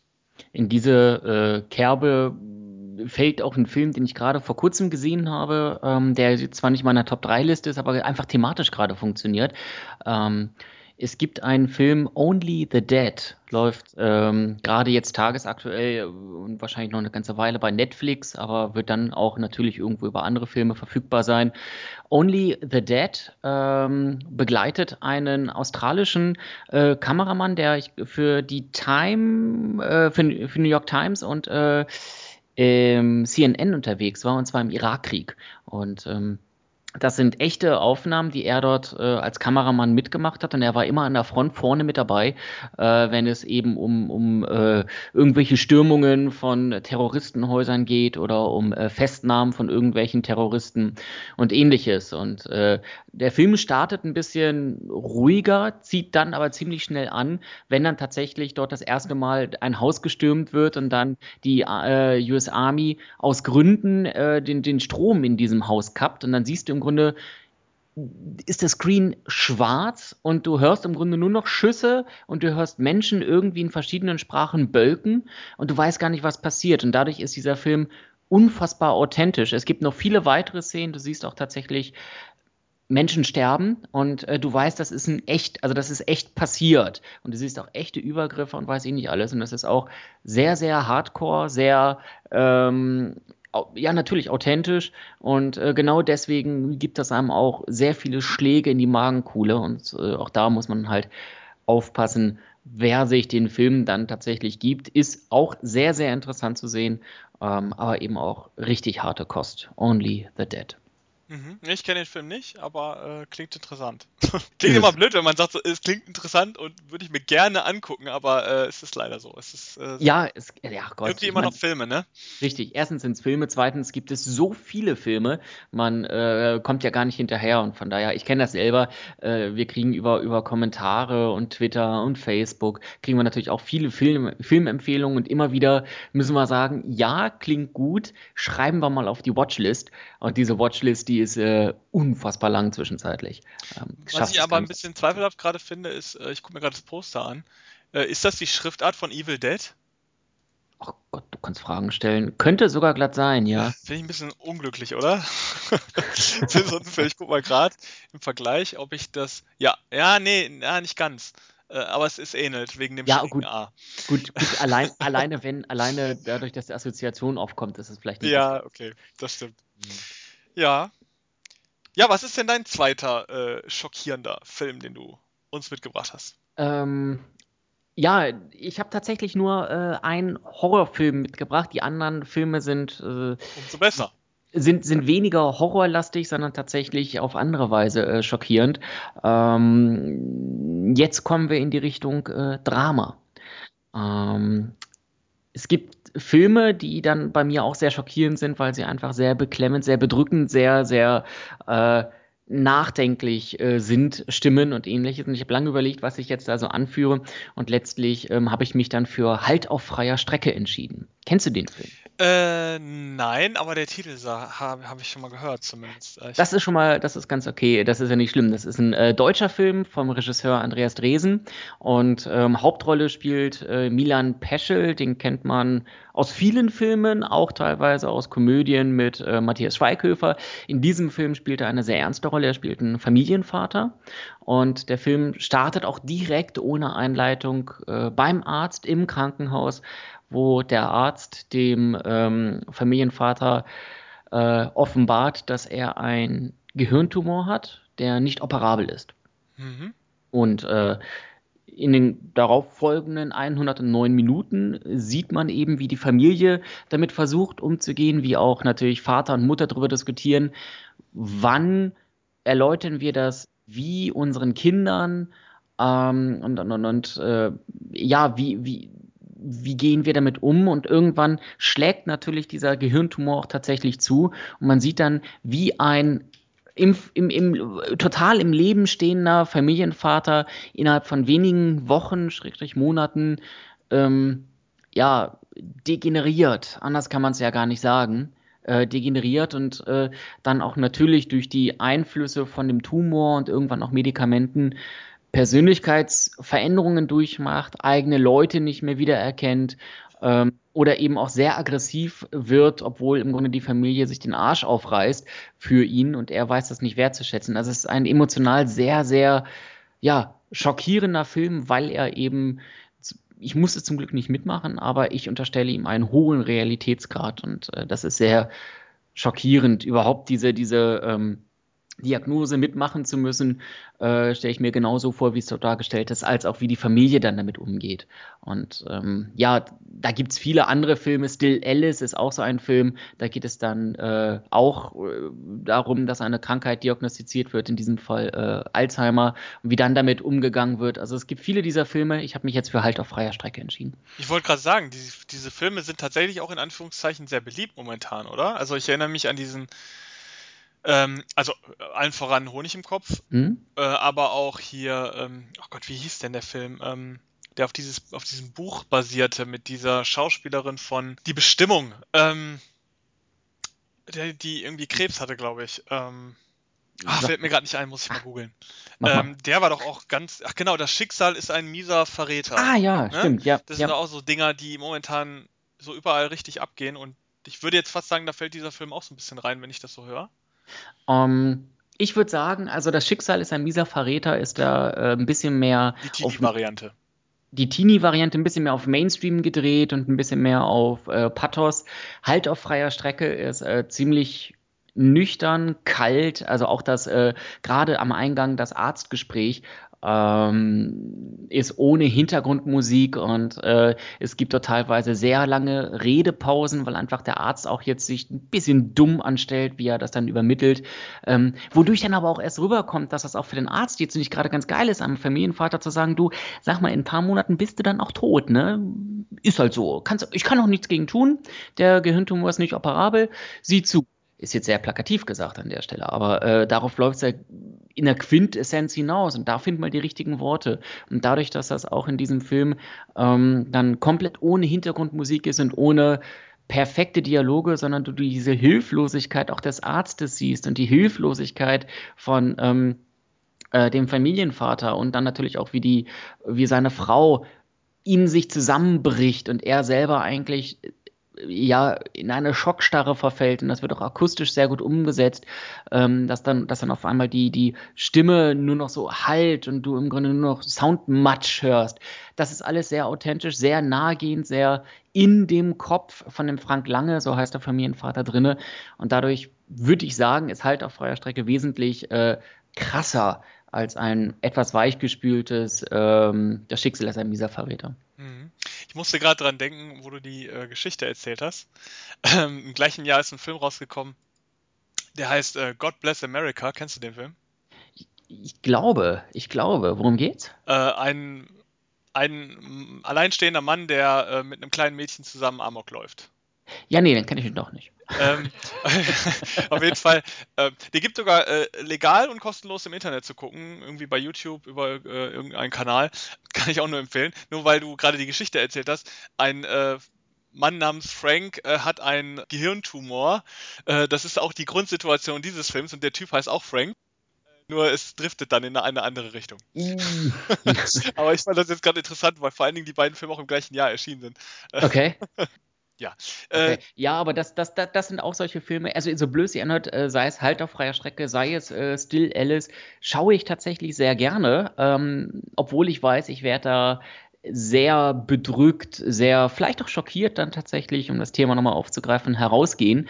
Ähm, gab es zum Beispiel jetzt auch zu Weihnachten äh, Vier Könige, auch ein ganz toller Film mit äh, Jella Hase, die wir ja eigentlich als äh, Chantal aus Fuck You Goethe kennen, ähm, die dort auch eine sehr enge, äh, die da auch eine, eine sehr schöne Bewohnerin äh, spielt, wo vier Jugendliche in einer, in einer Psychoklinik auf der stationären dann quasi sind und äh, zu Weihnachten nicht raus dürfen. Man, man verfolgt diese vier Jugendlichen, wie sie ähm, in der in, in dieser ja, Anstalt in ähm, Weihnachten, das äh, emotionalste und äh, familiärste Fest an sich durchleben. Und ähm, das, das bedrückt natürlich auch irgendwie, weil das natürlich dann auch äh, Seelen sind oder Menschen sind, die ganz eigene Probleme haben und im Grunde in sich selbst gefangen sind und dann auch noch darunter zu leiden haben, dass äh, dann quasi die Familie nicht da sein kann, schräg, schräg darf.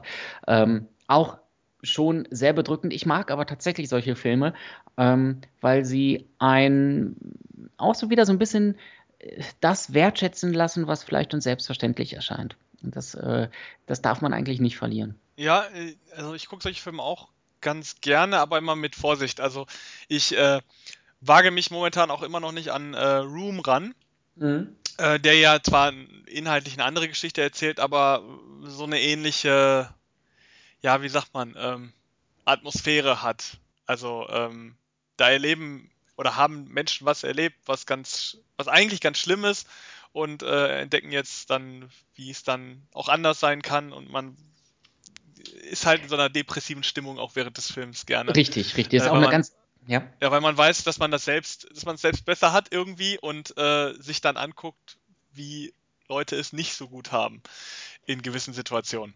Es ist auch ganz gefährlich, wenn man selber in so einer Situation ist. Also wenn man tatsächlich ein Gehirn oder in der Familie unter Freunden einen Gehirntumor hatte oder jemanden mit Alzheimer hat, um dann nochmal Still Alice aufzugreifen, dann ähm, wirken solche Filme auch ganz anders. Und ich kann mir sehr gut vorstellen, ähm, dass dann viele Leute sagen, so etwas will ich mir nicht anschauen.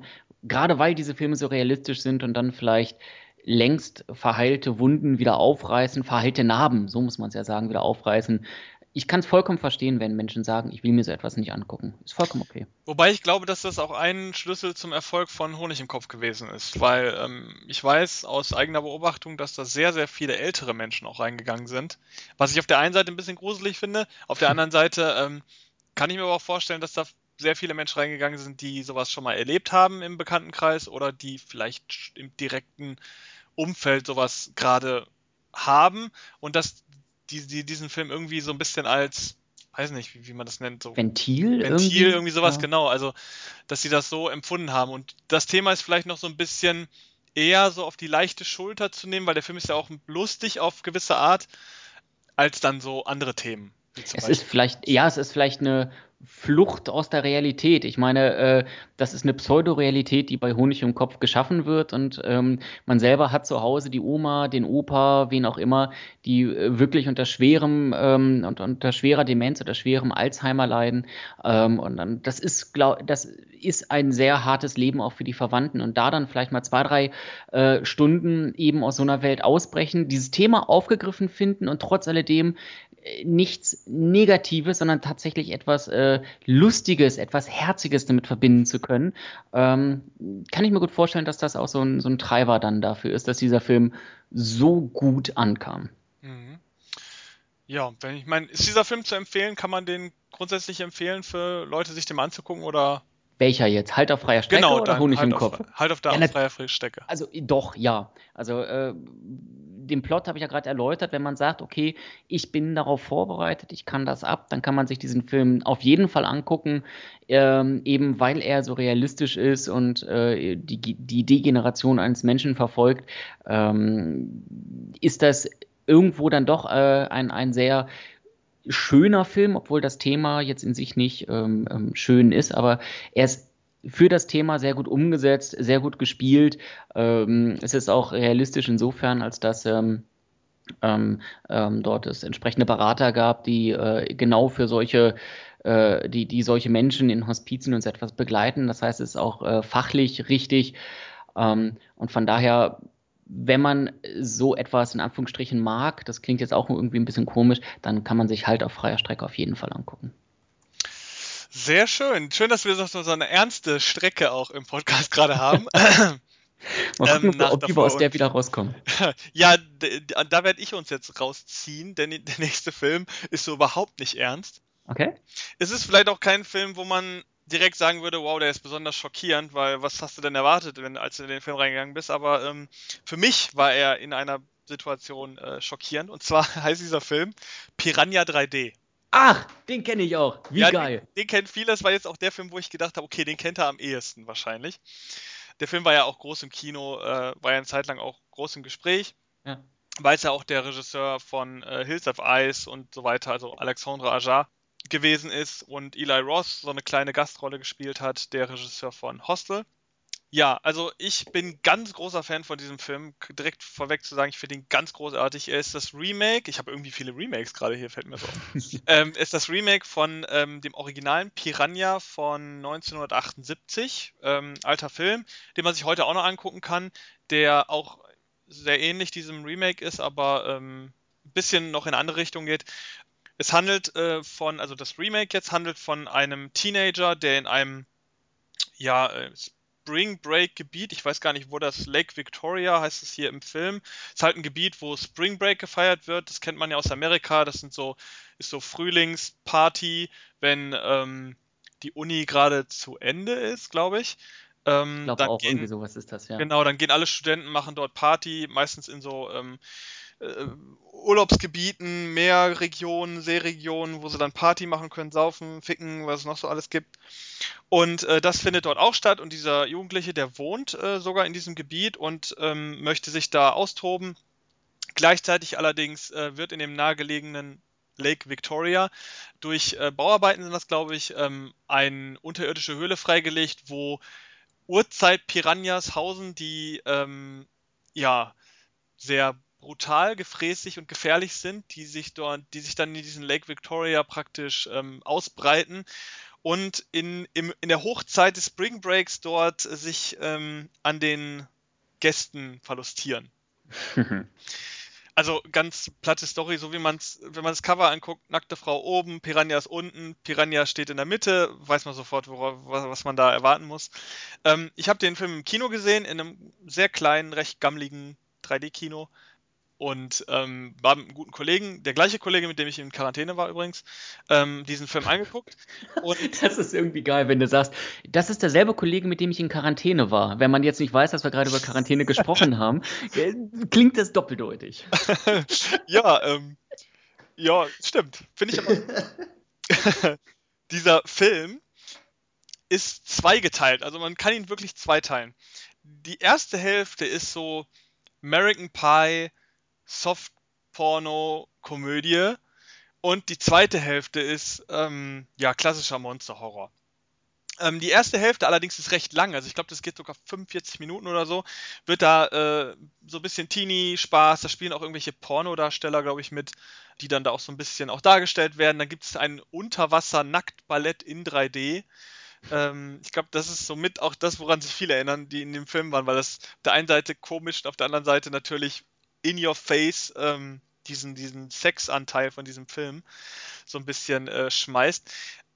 Der, die, der, der, Titel hier auf, auf der Blu-ray steht Brüste, Blut, fiese Fische. Ich auch. Ähm, auf jeden Fall, die erste Hälfte des Films ist so locker, leichte American Pie, Comedy, ein bisschen blöd, ein bisschen unlogisch, ein bisschen albern, aber unterhaltsam. Und dann gibt es einen Hardcut, aber wirklich einen ganz krassen Hardcut, Und das war der Punkt, wo ich schockiert war. Aber nicht nur über den Film, sondern noch über was anderes. Aber dieser Hardcut stellt sich da, wenn die Piranhas das erste Mal wirklich groß angelegt diese Fressorgie veranstalten. In diesem See, wo gerade überall Party gemacht wird. Eli Ross steht am Strand und macht irgendwelche aus, äh, durch, durch seine Megafon irgendwelche ähm, Aufforderungen, die T-Shirts hochzuziehen, also ein Quatsch. Und da ist gerade Riesenparty, geile Musik und dann kommen diese Piranhas und fangen an, erst haben, fressen erst eine Frau an und dann geht alles steil. Und das ist so brutal, aber wirklich richtig brutal, was so wirklich konträr zu der gesamten 45-minütigen Vorgeschichte läuft. Da werden die Gesichtshaut abgezogen, äh, da, da ähm, werden Menschen in der Mitte zerteilt, aufgefressen, angeknabbert, wirklich aufs Brutalste. Und dann gibt es so Szenen, und das war so eine, so eine Schlüsselszene, die ist auch kein Spoiler, weil die ist jetzt für die Story nicht wirklich relevant, aber ähm, da gibt es dann so eine Szene, wo einer versucht, also die Leute rennen natürlich aus dem Wasser, versuchen sich zu retten, da versucht einer, äh, jemand anderes aus dem Wasser zu ziehen. Und zwar liegt er so auf dem Wasser und er beugt sich so oder, oder kniet sich so vor ihm, versucht ihn so auf den Rücken zu nehmen und steht dann auf und läuft ein paar Schritte und der Unterkörper fällt einfach von dieser Person runter auf den, auf den Sand, weil diese Person einfach halbiert ist. Und als, als diese Situation, die so völlig banal so dazwischen gezeigt wird, zwischen diesem ganzen Hektik und Geschrei, als, als ich diese Szene gesehen habe, habe ich gesagt, okay, das ist jetzt aber krass. So, also, wo, wo man wirklich sieht, wie dieses äh, Eingehen der Menschen wirklich da äh, in einer epischen Breite gezeigt wird, wie ich es noch nie gesehen habe. Also auch in einem Monsterfilm gibt ja viele mit Bienen, mit Taranteln, mit was weiß ich. Aber kein Film hat das so extrem gezeigt wie in diesem Film. Und dann sind halt viele Szenen auch drin, die gar nicht direkt auf diese Piranhas zurückzuführen sind. Also dann hat sich eine Frau irgendwie mit den Haaren in äh, einem ähm, in einem Motor von einem Boot verfangen. Und der Typ in dem Boot will natürlich weg von diesen ganzen Piranhas, versucht jetzt das Boot zu starten. Und in dem Moment wird ihr halt die gesamte Gesichtshaut inklusive äh, Haarschopf runtergezogen. Also ganz abstruse Szenen, die teilweise schon Niveau von einem gewissen indizierten Zombie-Film von Jackson äh, äh, hervorrufen. Aber es war sehr krass und ähm, das fand ich schon schockierend, weil ich dachte so, okay, dass der Film so schnell von 0 auf 100 geht, hätte ich nicht erwartet. Und dann war noch schockierend, dass wir, wir saßen nur zu viert in diesem kleinen gammeligen Kino. Ich und mein Kollege und zwei Leute, die vor uns saßen, rechts neben uns, zwei Männer, ein bisschen älter als wir, glaube ich, damals gewesen. Und die haben sich kaputt gelacht als dieses Massaker losging. Und ich war so in, so einem, in diesem Schockiertsein-Modus, wo ich mir denke so, wow, das ist aber krass, kann man das, kann man das machen so, ne? Das waren so die ersten Überlegungen. Und die beiden haben sich wirklich totgelacht, wirklich, die haben das gefeiert wie nichts. Und ich war erstmal einmal von dem Film schockiert und auf der anderen Seite von dieser Reaktion, weil ich mir sage so, okay, also das ist gerade irgendwie gar nicht lustig man muss auch dazu sagen, dieses Massaker wird auch in keiner Form lustig präsentiert. Lustig wird es erst wieder später durch gewisse Charaktere in diesem Film, wenn das Hauptmassaker so im, in der zweiten Hälfte des Films so vorbei ist, dann geht der Film natürlich nochmal weiter und hat nochmal wirklich auch einen Showdown und sowas. Aber dieses Hauptmassaker ist halt gar nicht lustig so. Und die lachen sich halt kaputt wie nicht. Und ich sitze dann da so und denke so, oh, das kann aber jetzt nicht sein. So, also das, das äh, so richtig empört, was ich ja eigentlich sonst gar nicht bin. Aber ich sage so, das fand ich schon ein bisschen krass. Und das hat mich auch sehr schockiert. Ähm, heutzutage ist natürlich, sehe ich den Film natürlich mit anderen Augen. Es ist ein Partyfilm, lustig. Ähm, wenn man diese Gewaltexzesse dann schon kennt und den Film dann nochmal guckt, dann kann man es auch ein bisschen lustig sehen so. Und der Film wird ja am Ende auch lustig. Aber ähm, dieser Moment, wo dieses, dieses, dieser Massaker-Umschwung war, der war für mich schon in dem Moment etwas zu drastisch, weil man es irgendwie nicht erwartet hat, weil diese Soft-Porno-Comedy-Geschichte vorher mit American Pie-Attitüde das so gar nicht hat erwarten lassen, dass es halt so drastisch und so schnell geht.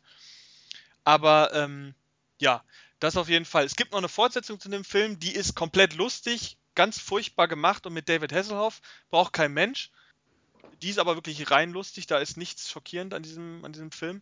Äh, aber wie gesagt, Piranha 3D, der erste Teil, war für mich tatsächlich ein einmaliges schockierendes Erlebnis, zumindest so.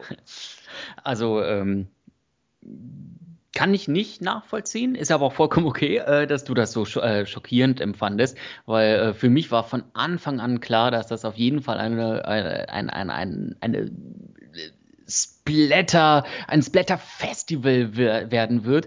Und äh, ich war tatsächlich schon recht angetan, auch gerade von dann von diesem, ähm, von diesem, äh, von dieser Gewaltorgie, weil das einfach an überall, überall sowas von over the top war und sowas von, du hast es ja gerade selber beschrieben, dieser, dieser krasse Umschwung, so von wegen vorher alles cool und auf einmal von einer Minute auf die anderen der, die, die, die, die pure Gewalt, das pure Blutspritzen, 27.000 Liter Blut werden da äh, vergossen, äh, in, in, in den verschiedensten super kreativen und deswegen auch ziemlich abgefahrenen Methoden äh, werden dort Menschen zerteilt und du skalpiert und angefressen und versuchen sich noch zu retten und das, das, das war einfach ein wahres, wahres Abgefeiere für mich.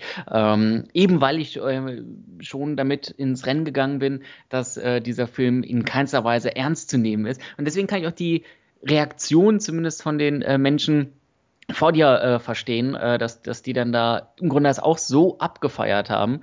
Ähm, auf der anderen Seite stimme ich dir aber zu, die Szenen isoliert betrachtet, ohne diesen komödiantischen Hintergrund, sind schon echt heavy. Also das ist schon echt nicht äh, ganz einfach, was dort dargestellt wird. Ähm, aber wie gesagt, durch den Kontext, den dieser Film auch schon vorher aufbaut, ähm, empfand ich das gar nicht mal so schlimm. Ja, ich glaube, das Schlimmste, also das, was ich so schlimm fand, ist tatsächlich auch nicht so wirklich, äh, also das sind so, ich, dieses Massaker geht so zehn Minuten ungefähr, oder? Also ich weiß ja, jetzt gerade nicht mehr. Ja. Ähm, danach wird der Film, ist der Film natürlich reine Comedy, merkt man auch an jeder Szene dann. Aber was ich so, ähm, so schlimm fand, ist, dass der Film diesen Aufbau nicht hatte, den man so kann, den man so kennt. Normalerweise hast du dann so ein Opfer nach dem anderen. Ich glaube, man hat am Anfang irgendwo so ein Opfer, was irgendwo im Wasser schwimmt, aber äh, es gibt halt nun nicht diesen, diesen stetigen Aufbau, den es tatsächlich im Original, glaube ich, noch eher gab. Und im Original ist das Massaker natürlich auch nicht so schlimm. ähm, wobei im Original sogar, glaube ich, Kinder im Wasser umkommen, meine ich, mich zu erinnern. Ich habe den nämlich kurz danach gesehen, weil mich das so interessiert hat. Ich meine, dass im Original tatsächlich auch Kinder in dem Wasser drin sind, was ja in diesem Film so nicht gezeigt wird. Ich glaube, das sind auch, ich meine, da sind auch gar keine Kinder anwesend, soweit ich weiß. Aber ähm, was ich so schlimm fand, war halt so dieses, ähm, ich dachte so, okay, da wird die erste angebissen und gefressen und dann hast du da so einen CGI-Fisch. Und dachte ich so, okay, okay, äh, so wird es gleich ablaufen. Ich habe den Film halt auch nicht so extrem gewalttätig erwartet, muss ich ganz ehrlich sagen. Und dann gibt es halt diese Szenen, wo, ähm, also wie gesagt, diese Szenen, wo diese Piranhas die Leute gefressen haben, die fand ich auch gar nicht mal so schlimm. Obwohl da auch unter anderem äh, männliche Geschlechtsteile gefressen werden. Aber äh, dieses, die, die Leute rennen um ihr Leben und währenddessen passieren halt so ganz schlimme Situationen, wie zum Beispiel, dass dieser eine da halb geteilt ist oder ähm, dieses mit dem, mit dem Boot. Ähm, und das fand ich irgendwie so schlimm. Irgendwie hat sich der Fokus, als ich den Film damals geguckt habe, nicht so auf den Piranhas verlagert, sondern eher auf die Menschen. Und das äh, hat dann irgendwie was Schockierendes äh, ausgelöst. Ich kann das, das heute ich. auch nicht so richtig erklären, weil heute ist es ist ein Partyfilm, äh, ist er immer gewesen. Und aber damals im Kino, weiß ich nicht, irgendwie dieser, dieser, ähm, dieser, dieser Schalter wollte sich bei mir irgendwie nicht umstellen. Finde ich aber interessant, weil das irgendwo auch aufzeigt, wie äh, verschiedene Filme ankommen, wenn man mit entsprechenden Erwartungen oder eben ausgebliebenen Erwartungen mhm. ins Rennen geht. Ähm, ich wusste von vornherein, okay, das wird wild, aber das wird auch komisch ähm, und, und hab, den, hab den abgefeiert. Du warst total schockiert und ähm, das ist so eine Sache, die, die auch äh, gerade zum Beispiel bei, bei ähm, ich nenne es mal Mainstream-Filmen immer wieder auffällt, äh, dass das Trailer irgendwas suggerieren und man geht dann in diesen Film hinein und äh, stellt dann fest, äh, nee, der Film ist gar nicht so. Und auf einmal ist dieser Film per Definition scheiße. Und wenn man ihn irgendwo zwei, drei äh, Monate später nochmal guckt, mit dem Wissen, okay, der Film ist anders als meine Ersterwartung war, stellt man fest, ach gucke mal, der ist ja gar nicht so schlimm, sondern der ist eigentlich ganz gut. Gut, äh, also das, das hatte ich vor kurzem bei, ähm, wie heißt er? Ähm, ah, jetzt komme ich gerade nicht drauf. Stolz und Vorurteil und Zombies. Ähm, ein, ein, ein Film, der ja insbesondere damit wirbt und damit sich auch profiliert, dass äh, dieses klassische England mit äh, Zombies vermischt wird. Äh, ja, und äh, dementsprechend war ich auch gespannt auf diesen Film, dass, dass es so einen wilden Zombie-Slasher gibt. Äh, Pustekuchen hat der Film nicht. Man sieht die Kämpfe gegen Zombies sind innerhalb von wenigen Minuten, ohne Übertreibung, wenigen Minuten beendet.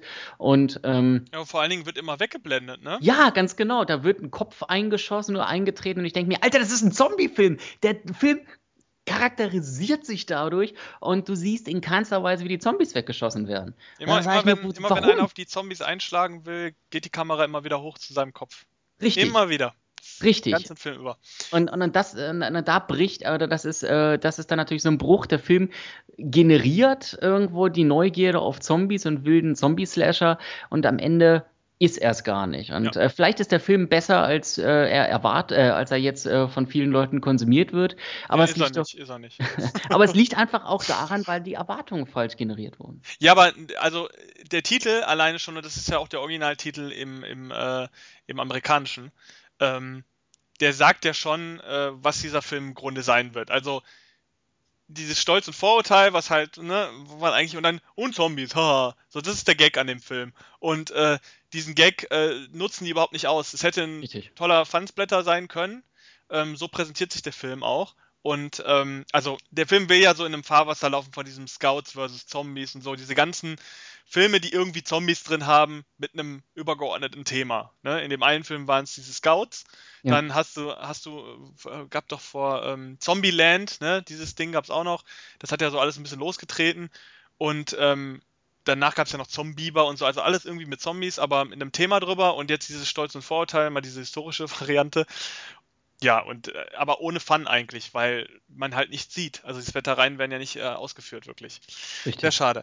Ähm, ja, aber wie gesagt, äh, Piranha 3D ist trotzdem super geiler Film, äh, sollte man sich geben, macht Spaß ähm, und vor allem, wenn man jetzt weiß, ja, ist alles nicht so ernst gemeint. Auch in 2D ist der übrigens gut. Ich weiß gar nicht, ob ich in 3D oder in 2D gesehen habe, aber ich meine, es steckt ja schon im Film 3D drin und man könnte meinen, oh Gott, kann ich mir den als 2D angucken?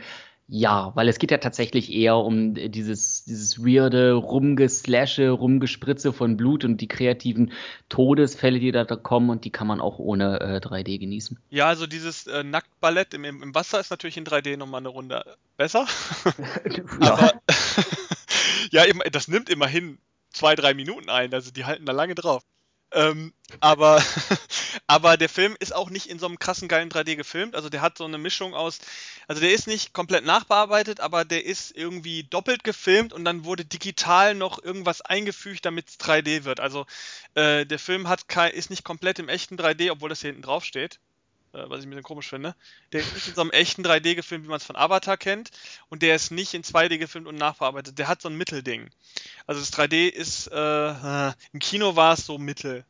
Also Richtig, kann damals schon besseres 3D. Und äh, wie ich aus dem ähm, Making of oder so war das äh, erfahren habe, ist das tatsächlich so ein Mittelding, irgendwie, wie sie das gemacht haben. Aber gut. So viel zu Fun Splatter, der mich schockiert.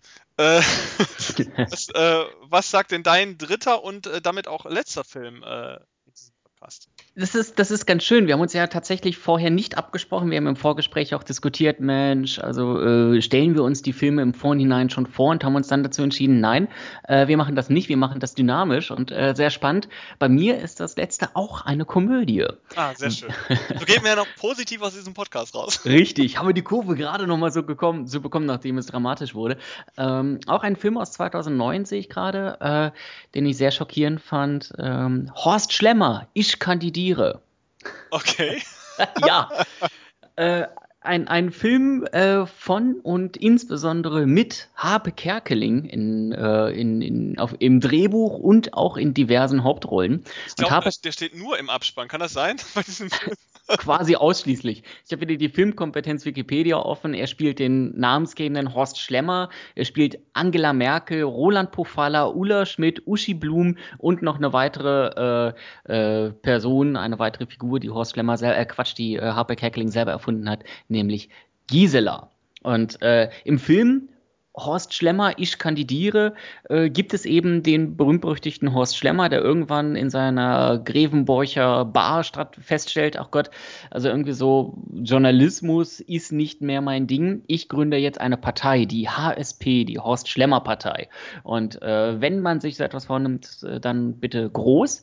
Äh, Horst Schlemmer will nämlich Bundeskanzler werden. Und dafür reist er quer durch Deutschland, bewirbt seine Partei, ähm, und äh, ja, versucht natürlich auch äh, Freunde zu finden unter den Politikern und unter anderen Promis und äh, versucht dann eben, ja, diese Partei nach vorne zu bringen. Und diese ganzen Politiker und Promis, die, die man dort so trifft, sind schon ähm, echt. Also äh, es, gibt, äh, es gibt eine Kooperation, es gibt einen HSP-Wahlsong, gemacht von Bushido, Horst Schlemmer trifft auf Michael Schumacher, Cenne Jobatai, Gunter Gabriel, Jürgen Drews, Kaderlot, Jürgen Domian, also es sind alles schon durchaus ähm, zumindest äh, Namen und äh, Horst Schlemmer ist auch selber in der, äh, im, im, Bundestag drin und versucht da mit Politikern, mit echten Politikern zu sprechen. Ähm, Jürgen Rüttgers, Claudia Roth, Cem Özdemir, ähm, so und versucht die dann im Grunde für sich äh, zu, zu bekommen. Das, dieser Film ist für mich so schockierend, weil ich ihn so unfassbar scheiße fand. Ähm, einerseits das, andererseits aber genau daraus äh, generiert sich der Schock. Ich, ich, ich habe und schätze, ich habe früher ähm, Harper Kerkeling sehr geschätzt und schätze ihn heute immer noch, ähm, weil er sehr fein nuancierten und kreativen Humor an den Tag legt. Er äh, hat da wirklich viele kreative Ideen ähm, und bestimmte Dinge wie, wie Hurz oder Königin Beatrix oder sowas, äh, die, die sind einfach wirklich in, in die Popkultur übergegangen.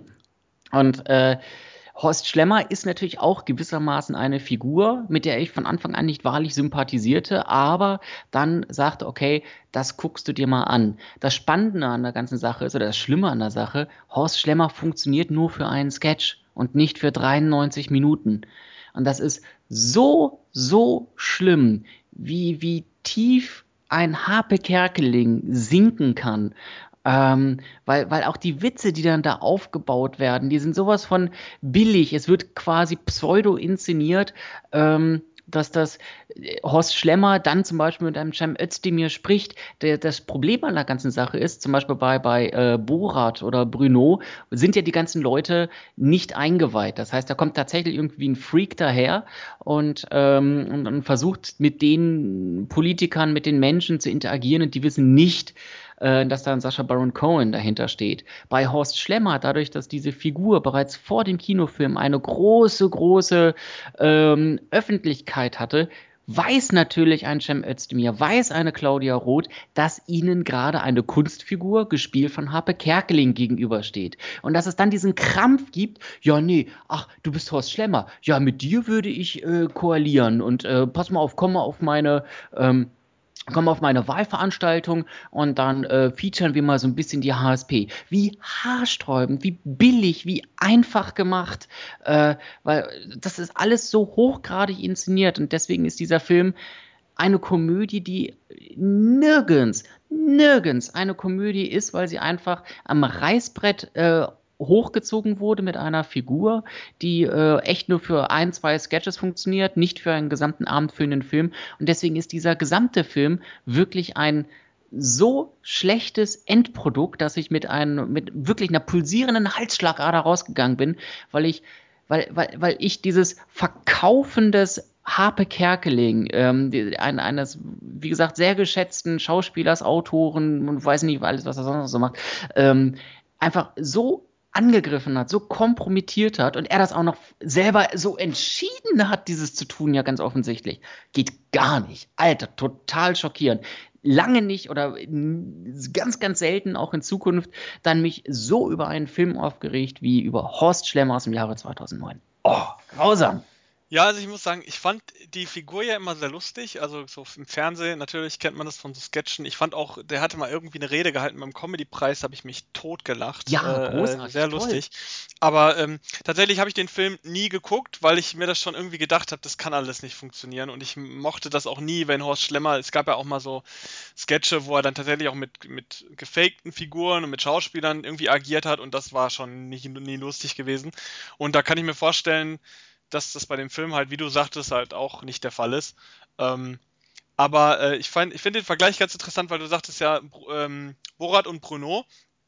Ähm, bei Bruno ist das ja so, dass tatsächlich die Hälfte des Films auch inszeniert ist. Also ähm, bei Borat war das noch so, da war alles, wahrscheinlich alles, noch so äh, locker und also ohne, ohne irgendeine Inszenierung, ohne dass die Leute Bescheid wussten. Bei Bruno allerdings waren te teilweise Szenen, soweit ich weiß, ist zum Beispiel die Szene, wo Bruno in diesem, äh, in diesem Fernsehstudio ist. Mhm. Ähm, komplett inszeniert, also es sind alle Schauspieler, die da wohl auch sitzen im Publikum und so weiter. Also das wäre wohl eine gespielte Szene gewesen. Ich muss aber sagen, bei Bruno funktioniert's. Also wie du schon sagtest, ich weiß nicht, ob dir das bewusst war oder so, aber du scheinst es nicht gewusst zu haben und dir ist es wohl auch nicht so aufgefallen. Also ähm, hat es ja trotzdem funktioniert bei dir. Ähm, aber bei dem äh, Horst Schlemmer, das ist wirklich das, was du sagst, das Problem, man weiß es schon, bevor man in den Film reingeht. Ne? Also man kennt ihn aus dem Fernsehen, man weiß, wer da alles mitspielt und äh, dadurch, dass man weiß, dass so Leute natürlich auch ihren Namen erst dann hergeben, wenn sie wissen, das Produkt ist nicht schädlich für mich, äh, weiß man schon, dass der Film überhaupt keine Relevanz hat. Richtig, richtig. Und also, also äh, das, das macht es eben äh, so, so traurig. Ich meine, die, ähm, ja, würde, würde, würde sich jetzt ein Cem Özdemir für, für Bru- Bruno hergeben oder so etwas, wäre das ja im Grunde auch etwas, weil man dann zumindest im Grundsatz äh, oder zumindest diesem Film unterstellen könnte, dieser Szene unterstellen könnte, dass äh, Cem Özdemir doch nicht weiß, wer jetzt sich da, wer, wer sich denn da verbirgt oder andere Schauspieler. Das kann ja hinter den Kulissen durchaus so sein, aber it's only for the show, ja, und die Show muss aufgehen. Und das kann bei Horst Schlemmer nicht aufgehen. Und das ist eigentlich so unfassbar traurig. Da habe ich echt ganz, ganz, ganz doll gelitten. Und es gibt wenige Szenen, äh, wenige Filme, wo ich wirklich sage, da verlässt du den Saal, aber da war ich echt kurz davor, den Saal zu verlassen. Und tatsächlich das erste Mal oder das einzige Mal in meiner gesamten Kinokarriere nicht, weil ich diesen Film so irrelevant oder so langweilig finde oder ich ihn einfach nicht verstehe, das sage ich auch ganz offen, ich verstehe nicht jeden Film. Und dann äh, sage ich mir manchmal auch, okay, komm, lass stecken, sondern einfach, weil dieser Film mich so geärgert hat, solche Aggressionen in mir hervorgerufen hat, dass ich echt stark überlegt habe, diesen Film zu verlassen, hab's dann gelassen, bin, hab's bis zum Ende durchgezogen, die Filmära dann doch noch gewonnen, ähm, dass ich mir sagen kann, okay, du hast ihn bis zum Ende geguckt und du fandest ihn trotzdem scheiße. und äh, ja, gut. Und so hat man dann im Grunde knapp äh, sieben Jahre etwas davon zu erzählen, wenn es darum geht, äh, was war ein schockierender Film für dich. Also du hast ihn im Kino geguckt, nicht Ja, äh, ja, im ja, ja. Video, okay. Ah, grausam. Das, das war ja das Schlimme. Und äh, zu der Zeit ähm, habe ich auch noch Eintritt dafür bezahlt. was mich noch mehr geärgert hat. Ja, ähm, gibt's denn, also das interessiert mich jetzt vielleicht auch so in Richtung Abschluss, weil ich dir- tatsächlich zu Horst Schlemmer kann ich auch nicht so viel sagen, weil ich den Film tatsächlich nicht gesehen habe. Aber so. ich glaube, das, was du sagst, ist, glaube ich, äh, die Massenmeinung. Äh, bei den meisten wahrscheinlich. Zumindest bei den meisten Deutschen. Ich weiß ja nicht, ob der Film irgendwie nochmal woanders gelaufen ist oder so. Äh, die damit vielleicht nochmal irgendwie was anderes verbinden. Ähm, aber bist du denn schon mal aus dem Kino gegangen, äh, vorzeitig aus dem Film? Das würde mich mal interessieren jetzt gerade. Ja, bin ich tatsächlich. Ähm, einen Film weiß ich noch ganz genau. Das äh, war The Fountain. Äh, The Fountain, ja, so viel weiß ich noch über den Film, dass ich, also im Grunde ist das wirklich gar nicht mal so ein schlechter Film. Warte mal, jetzt muss ich mal selber nachschauen, von wem der nochmal kam. Äh, da, da, da, da, da, da, ne, Blasene. Äh, Darren Aronofsky, natürlich, Darren Aronofsky. Ähm, und der hat drei verschiedene Zeitstränge, die insbesondere sehr, ähm, also die, die erstmal augenscheinlich nicht sehr viel miteinander zu tun haben. Ähm, aber irgendwo dann doch sich am Ende ziemlich verweben. Ist eigentlich auch ganz gut besetzt. Hugh Jackman, Rachel Weisz äh, spielen äh, mit. Die Musik kommt von Clint Mansell, auch ein ganz, ganz großartiger äh, Soundtrack-Komponist. Und ähm, der Film arbeitet sehr, sehr, sehr, sehr stark auf der optischen und metaphorischen Ebene. Und erst am Ende ergibt oder soll alles einen, einen Sinn ergeben. Das habe ich aber nicht mehr mitbekommen, weil da sind wir genau an diesem Punkt. Ich habe diesen Film weiß ich nicht, der geht nur 93 Minuten. Ich habe mir vielleicht eine Stunde angetan und ich habe die einzelnen Szenen verstanden. Die einzelnen Szenen, wie halt, wie lang so eine Szene halt ist, eine Minute, zwei, habe ich verstanden. Aber ich habe den Gesamtkontext 60 Minuten lang nicht verstanden. Ähm, und ich habe mich echt gelangweilt, weil ich einfach jede einzelne Szene nicht in Kontext bringen konnte. Wie gesagt, diese drei Zeitschienen laufen erst am Ende dann zusammen. Und da bin ich wirklich äh, früher gegangen, weil ich mit diesem Film null anfangen konnte. Ja, sowas ähnliches hatte ich auch. Tatsächlich auch mit einem Film, wo Rachel Weisz drin gespielt hat. Fällt mir gerade so auf. Ähm, also, ich bin zweimal aus dem Kino vorzeitig rausgegangen. Einmal ähm, war das äh, in einer Sneak Preview im Originalton. Ähm, da lief Brothers Bloom. Oh Gott, so schlimm war der jetzt aber auch wieder nicht. Ja, es, das Ding war, ähm, ich und äh, ein Kollege, mit dem ich zu, in der Sneak Preview drin war, ähm, wir haben den Film ähm, akustisch nicht verstanden. Wir haben äh, das Englisch nicht verstanden, was dort gesprochen wurde. Ah, okay. Und wir saßen da, obwohl, also ich will von uns beiden tatsächlich, von meinem Kollegen und von mir behaupten, dass wir auch zu dem Zeitpunkt, das ist ja schon ein bisschen her, äh, sehr gutes Englisch gesprochen haben und eigentlich auch jeden Film zumindest zu Hause in Englisch geguckt haben. Aber bei diesem Film, wir haben nichts verstanden. Wir haben die Handlung nicht verstanden. Und irgendwann fing eine Frau an, mit Kettensing zu jonglieren, glaube ich. Ähm, und da haben wir gesagt, nee, also was ist das denn? Wir haben überhaupt nicht verstanden, dass es eine Komödie sein soll. Und äh, also wir haben dann gesagt, nee, also wir verstehen einfach nichts, wir gehen jetzt. Was soll das? Äh, die jongliert da mit Kettensägen, was soll das? Und ähm, da sind wir rausgegangen. Also das ist äh, ganz selten. Ähm, ich hatte nochmal eine andere Situation in der Sneak Preview, da wären wir fast rausgegangen, ähm, weil wir in einer ganz anderen Stimmung waren, aber Gott sei Dank sind wir geblieben. Das war auch englische Sneak Preview und da fing dann der Film an und da kam so eine pinke, so eine pinke Schrift und so eine Hochzeitsgesellschaft wurde gezeigt. Und wir haben gesagt, oh Gott, nee, jetzt nicht irgendeine so doofe äh, Romanzenkomödie oder sowas. Ne? Wollen wir mal raussehen. Und dann kam der Schrift zu Hangover. Und äh, wir haben gesagt, okay, äh, ein Kollege sagt, da habe ich schon mal was von gehört, weil der Film lief irgendwie zwei Monate vor dem amerikanischen Kinostart bei uns als Sneak Preview. Ähm, war sehr interessant und wir kannten da überhaupt nicht. Also heute ist das, ne, kennt das jeder, aber damals kannte das keiner. Und ein Kollege, Kollege von mir, da habe ich, lassen wir lieber bleiben, da habe ich schon mal was von gehört, der soll ganz nett sein. So, und dann sind wir geblieben und Gott sei Dank. Äh, Ganz nett. Also ich habe, ich habe Hangover, ich glaube, auch in, das, in einer Sneak Preview gesehen und gerade im Kontext einer Sneak Preview macht dieser Film ja, richtig Spaß. Den kann man ja schön abfeiern mit dem Publikum. Aber wie gesagt, der startet halt sehr ruhig mit dieser pinken Schriftart und dieser Hochzeitsgeschichte und dann denken wir, ah, Nee. Äh, Hochzeit, ich, auf jeden Fall waren da Blumen und sowas da immer gezeichnet. Da haben wir gedacht, so, oh Gott, das ist irgendeine Roman, weil da liefen auch zeitgleich irgendwelche Romanzen, die hätten kommen können. Da haben wir gesagt, nee, da haben wir jetzt gar keine Lust drauf. Und also der zweite Film, wo ich dann wirklich rausgegangen bin, das war ist gar nicht so lange her, ähm, das war die Bestimmung. Ah, und ins, zwar ähm, ins Insurgent oder wie das genau, Ding heißt. Genau, genau. Da habe ich äh, ähm, im Kontext von ähm, damals war es noch also Tribut von Panem, als es noch gut war, äh, am Anfang war das ja so in diesem Kontext und da habe ich gedacht, so, okay, geil, ähm, das Buch habe ich mal so angefangen, mir anzuhören. Ich lese ja keine Bücher, ich höre die nur. Äh, und äh, das war ganz okay bis zu einem gewissen Zeitpunkt. Dann habe ich den Film, äh, bin ich in den Film gegangen, habe mich hingesetzt und der Film war so schlecht, die Schauspielerin war schlecht. Deswegen mag ich diese, ähm, ich weiß gar nicht, wie die heißt. Die hat aber auch in diesem Schicksal ist ein mieser Verräter, da haben wir den Bogen wieder, äh, mitgespielt. Die finde ich ganz furchtbar. Ich finde sie auch in jedem Film, in dem sie mitspielt, finde ich sie furchtbar, weil sie meiner Ansicht nach eine furchtbare Schauspielerin ist. Ähm, aber das ist meine eigene persönliche Ansicht. Auf jeden Fall äh, war sie furchtbar. Ich fand, der Film war billig gefilmt. Dann gab es ganz schlimme Spezialeffekte, die, wo man gesehen hat, wie, wie die auf das banale Bild drauf kopiert wurden. Ich fand ihn ganz schlimm. Geschichte war doof alles und ich bin da wirklich nach 45 Minuten raus. Hab gesagt, nee, also das wird nicht besser. Shailene Woodley. Ja, kann sein. Furchtbar. Ähm, auf jeden Fall, äh, dieser, die Filmreihe scheint sich ja dann aber auch so auf dieses äh, trashige C-Niveau so eingependelt zu haben, weil überall, wo man drüber liest, liest man eigentlich die Billig-Variante von Tribute von Panem. Und selbst Tribute von Panem ist in den letzten Filmen ja nicht wirklich gut.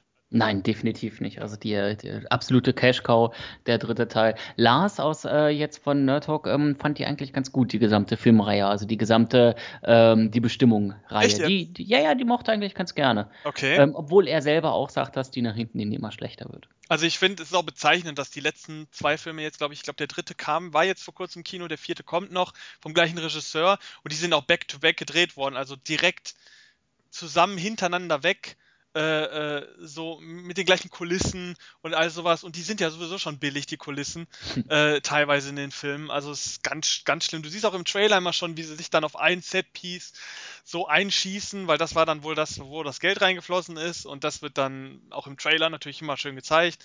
Furchtbar. Also äh, ich habe mir die weiteren Filme nicht mehr wirklich angeguckt. Ab und zu kriegst du mal so einen Trailer davon noch zu sehen, aber dann denkt man sich so, okay, ich weiß, warum ich mir den Käse nicht angeguckt habe. Und äh, ja, Nee, also äh, brauche ich nicht. War, war ich, bin ich schnell rausgegangen. Auch ein schockierender Aber, Film. Genau, auch schockierend, äh, weil man sich denkt, ey, Tribute, hab da, also zu dem Zeitpunkt war Tribute noch ein gutes Beispiel, wie kann dann sowas so in die Hosen gehen. Aber gut, ja, das ist jetzt tatsächlich auch die längste Episode, die wir bisher hatten. Also wir haben jetzt oh. ordentlich äh, gequatscht. Ich hoffe, dass da für, auch für die Zuschauer viele Filme dabei waren, die sie interessiert haben. Gibt es denn bei euch in Nerd Talk äh, was, worauf man sich freuen kann? Wann kommt die nächste Episode? Nächstes Special, nächstes Interview? Habt ihr da am Start? Also äh, geplant ist da tatsächlich nichts. Die, wir, wir erscheinen ja jeden Donnerstag um äh, 5 Uhr morgens. Ich stehe extra früher auf, um die Sendung online zu schalten. Nicknack. ähm, äh, also das ist ein wöchentlicher Podcast und äh, diese Woche ist äh, der Lars leider nicht da. Ähm, da wird dann quasi diese Sendung so ein bisschen den Lückenfüller spielen und ab nächster Woche ist dann Lars wieder mit dabei und äh, dann schauen wir mal. Es gibt ein paar Filme, die ähm, also muss ich mal in unser ähm, Arbeitsblatt reinspicken, was da so Schönes drin steht. Der Lars hat in letzter Zeit ein paar äh, ähm, ja, Pressevorführungen besucht. Und äh, wenn hier zum Beispiel werden wir demnächst über Findet Dory sprechen können. Ähm, das ist die Fortsetzung von äh, Findet Nemo.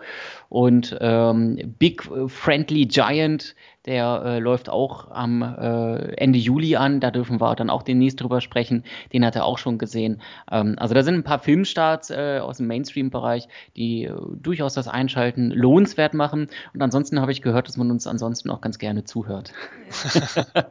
ja, das ist ja, klingt ja schon mal vielversprechend.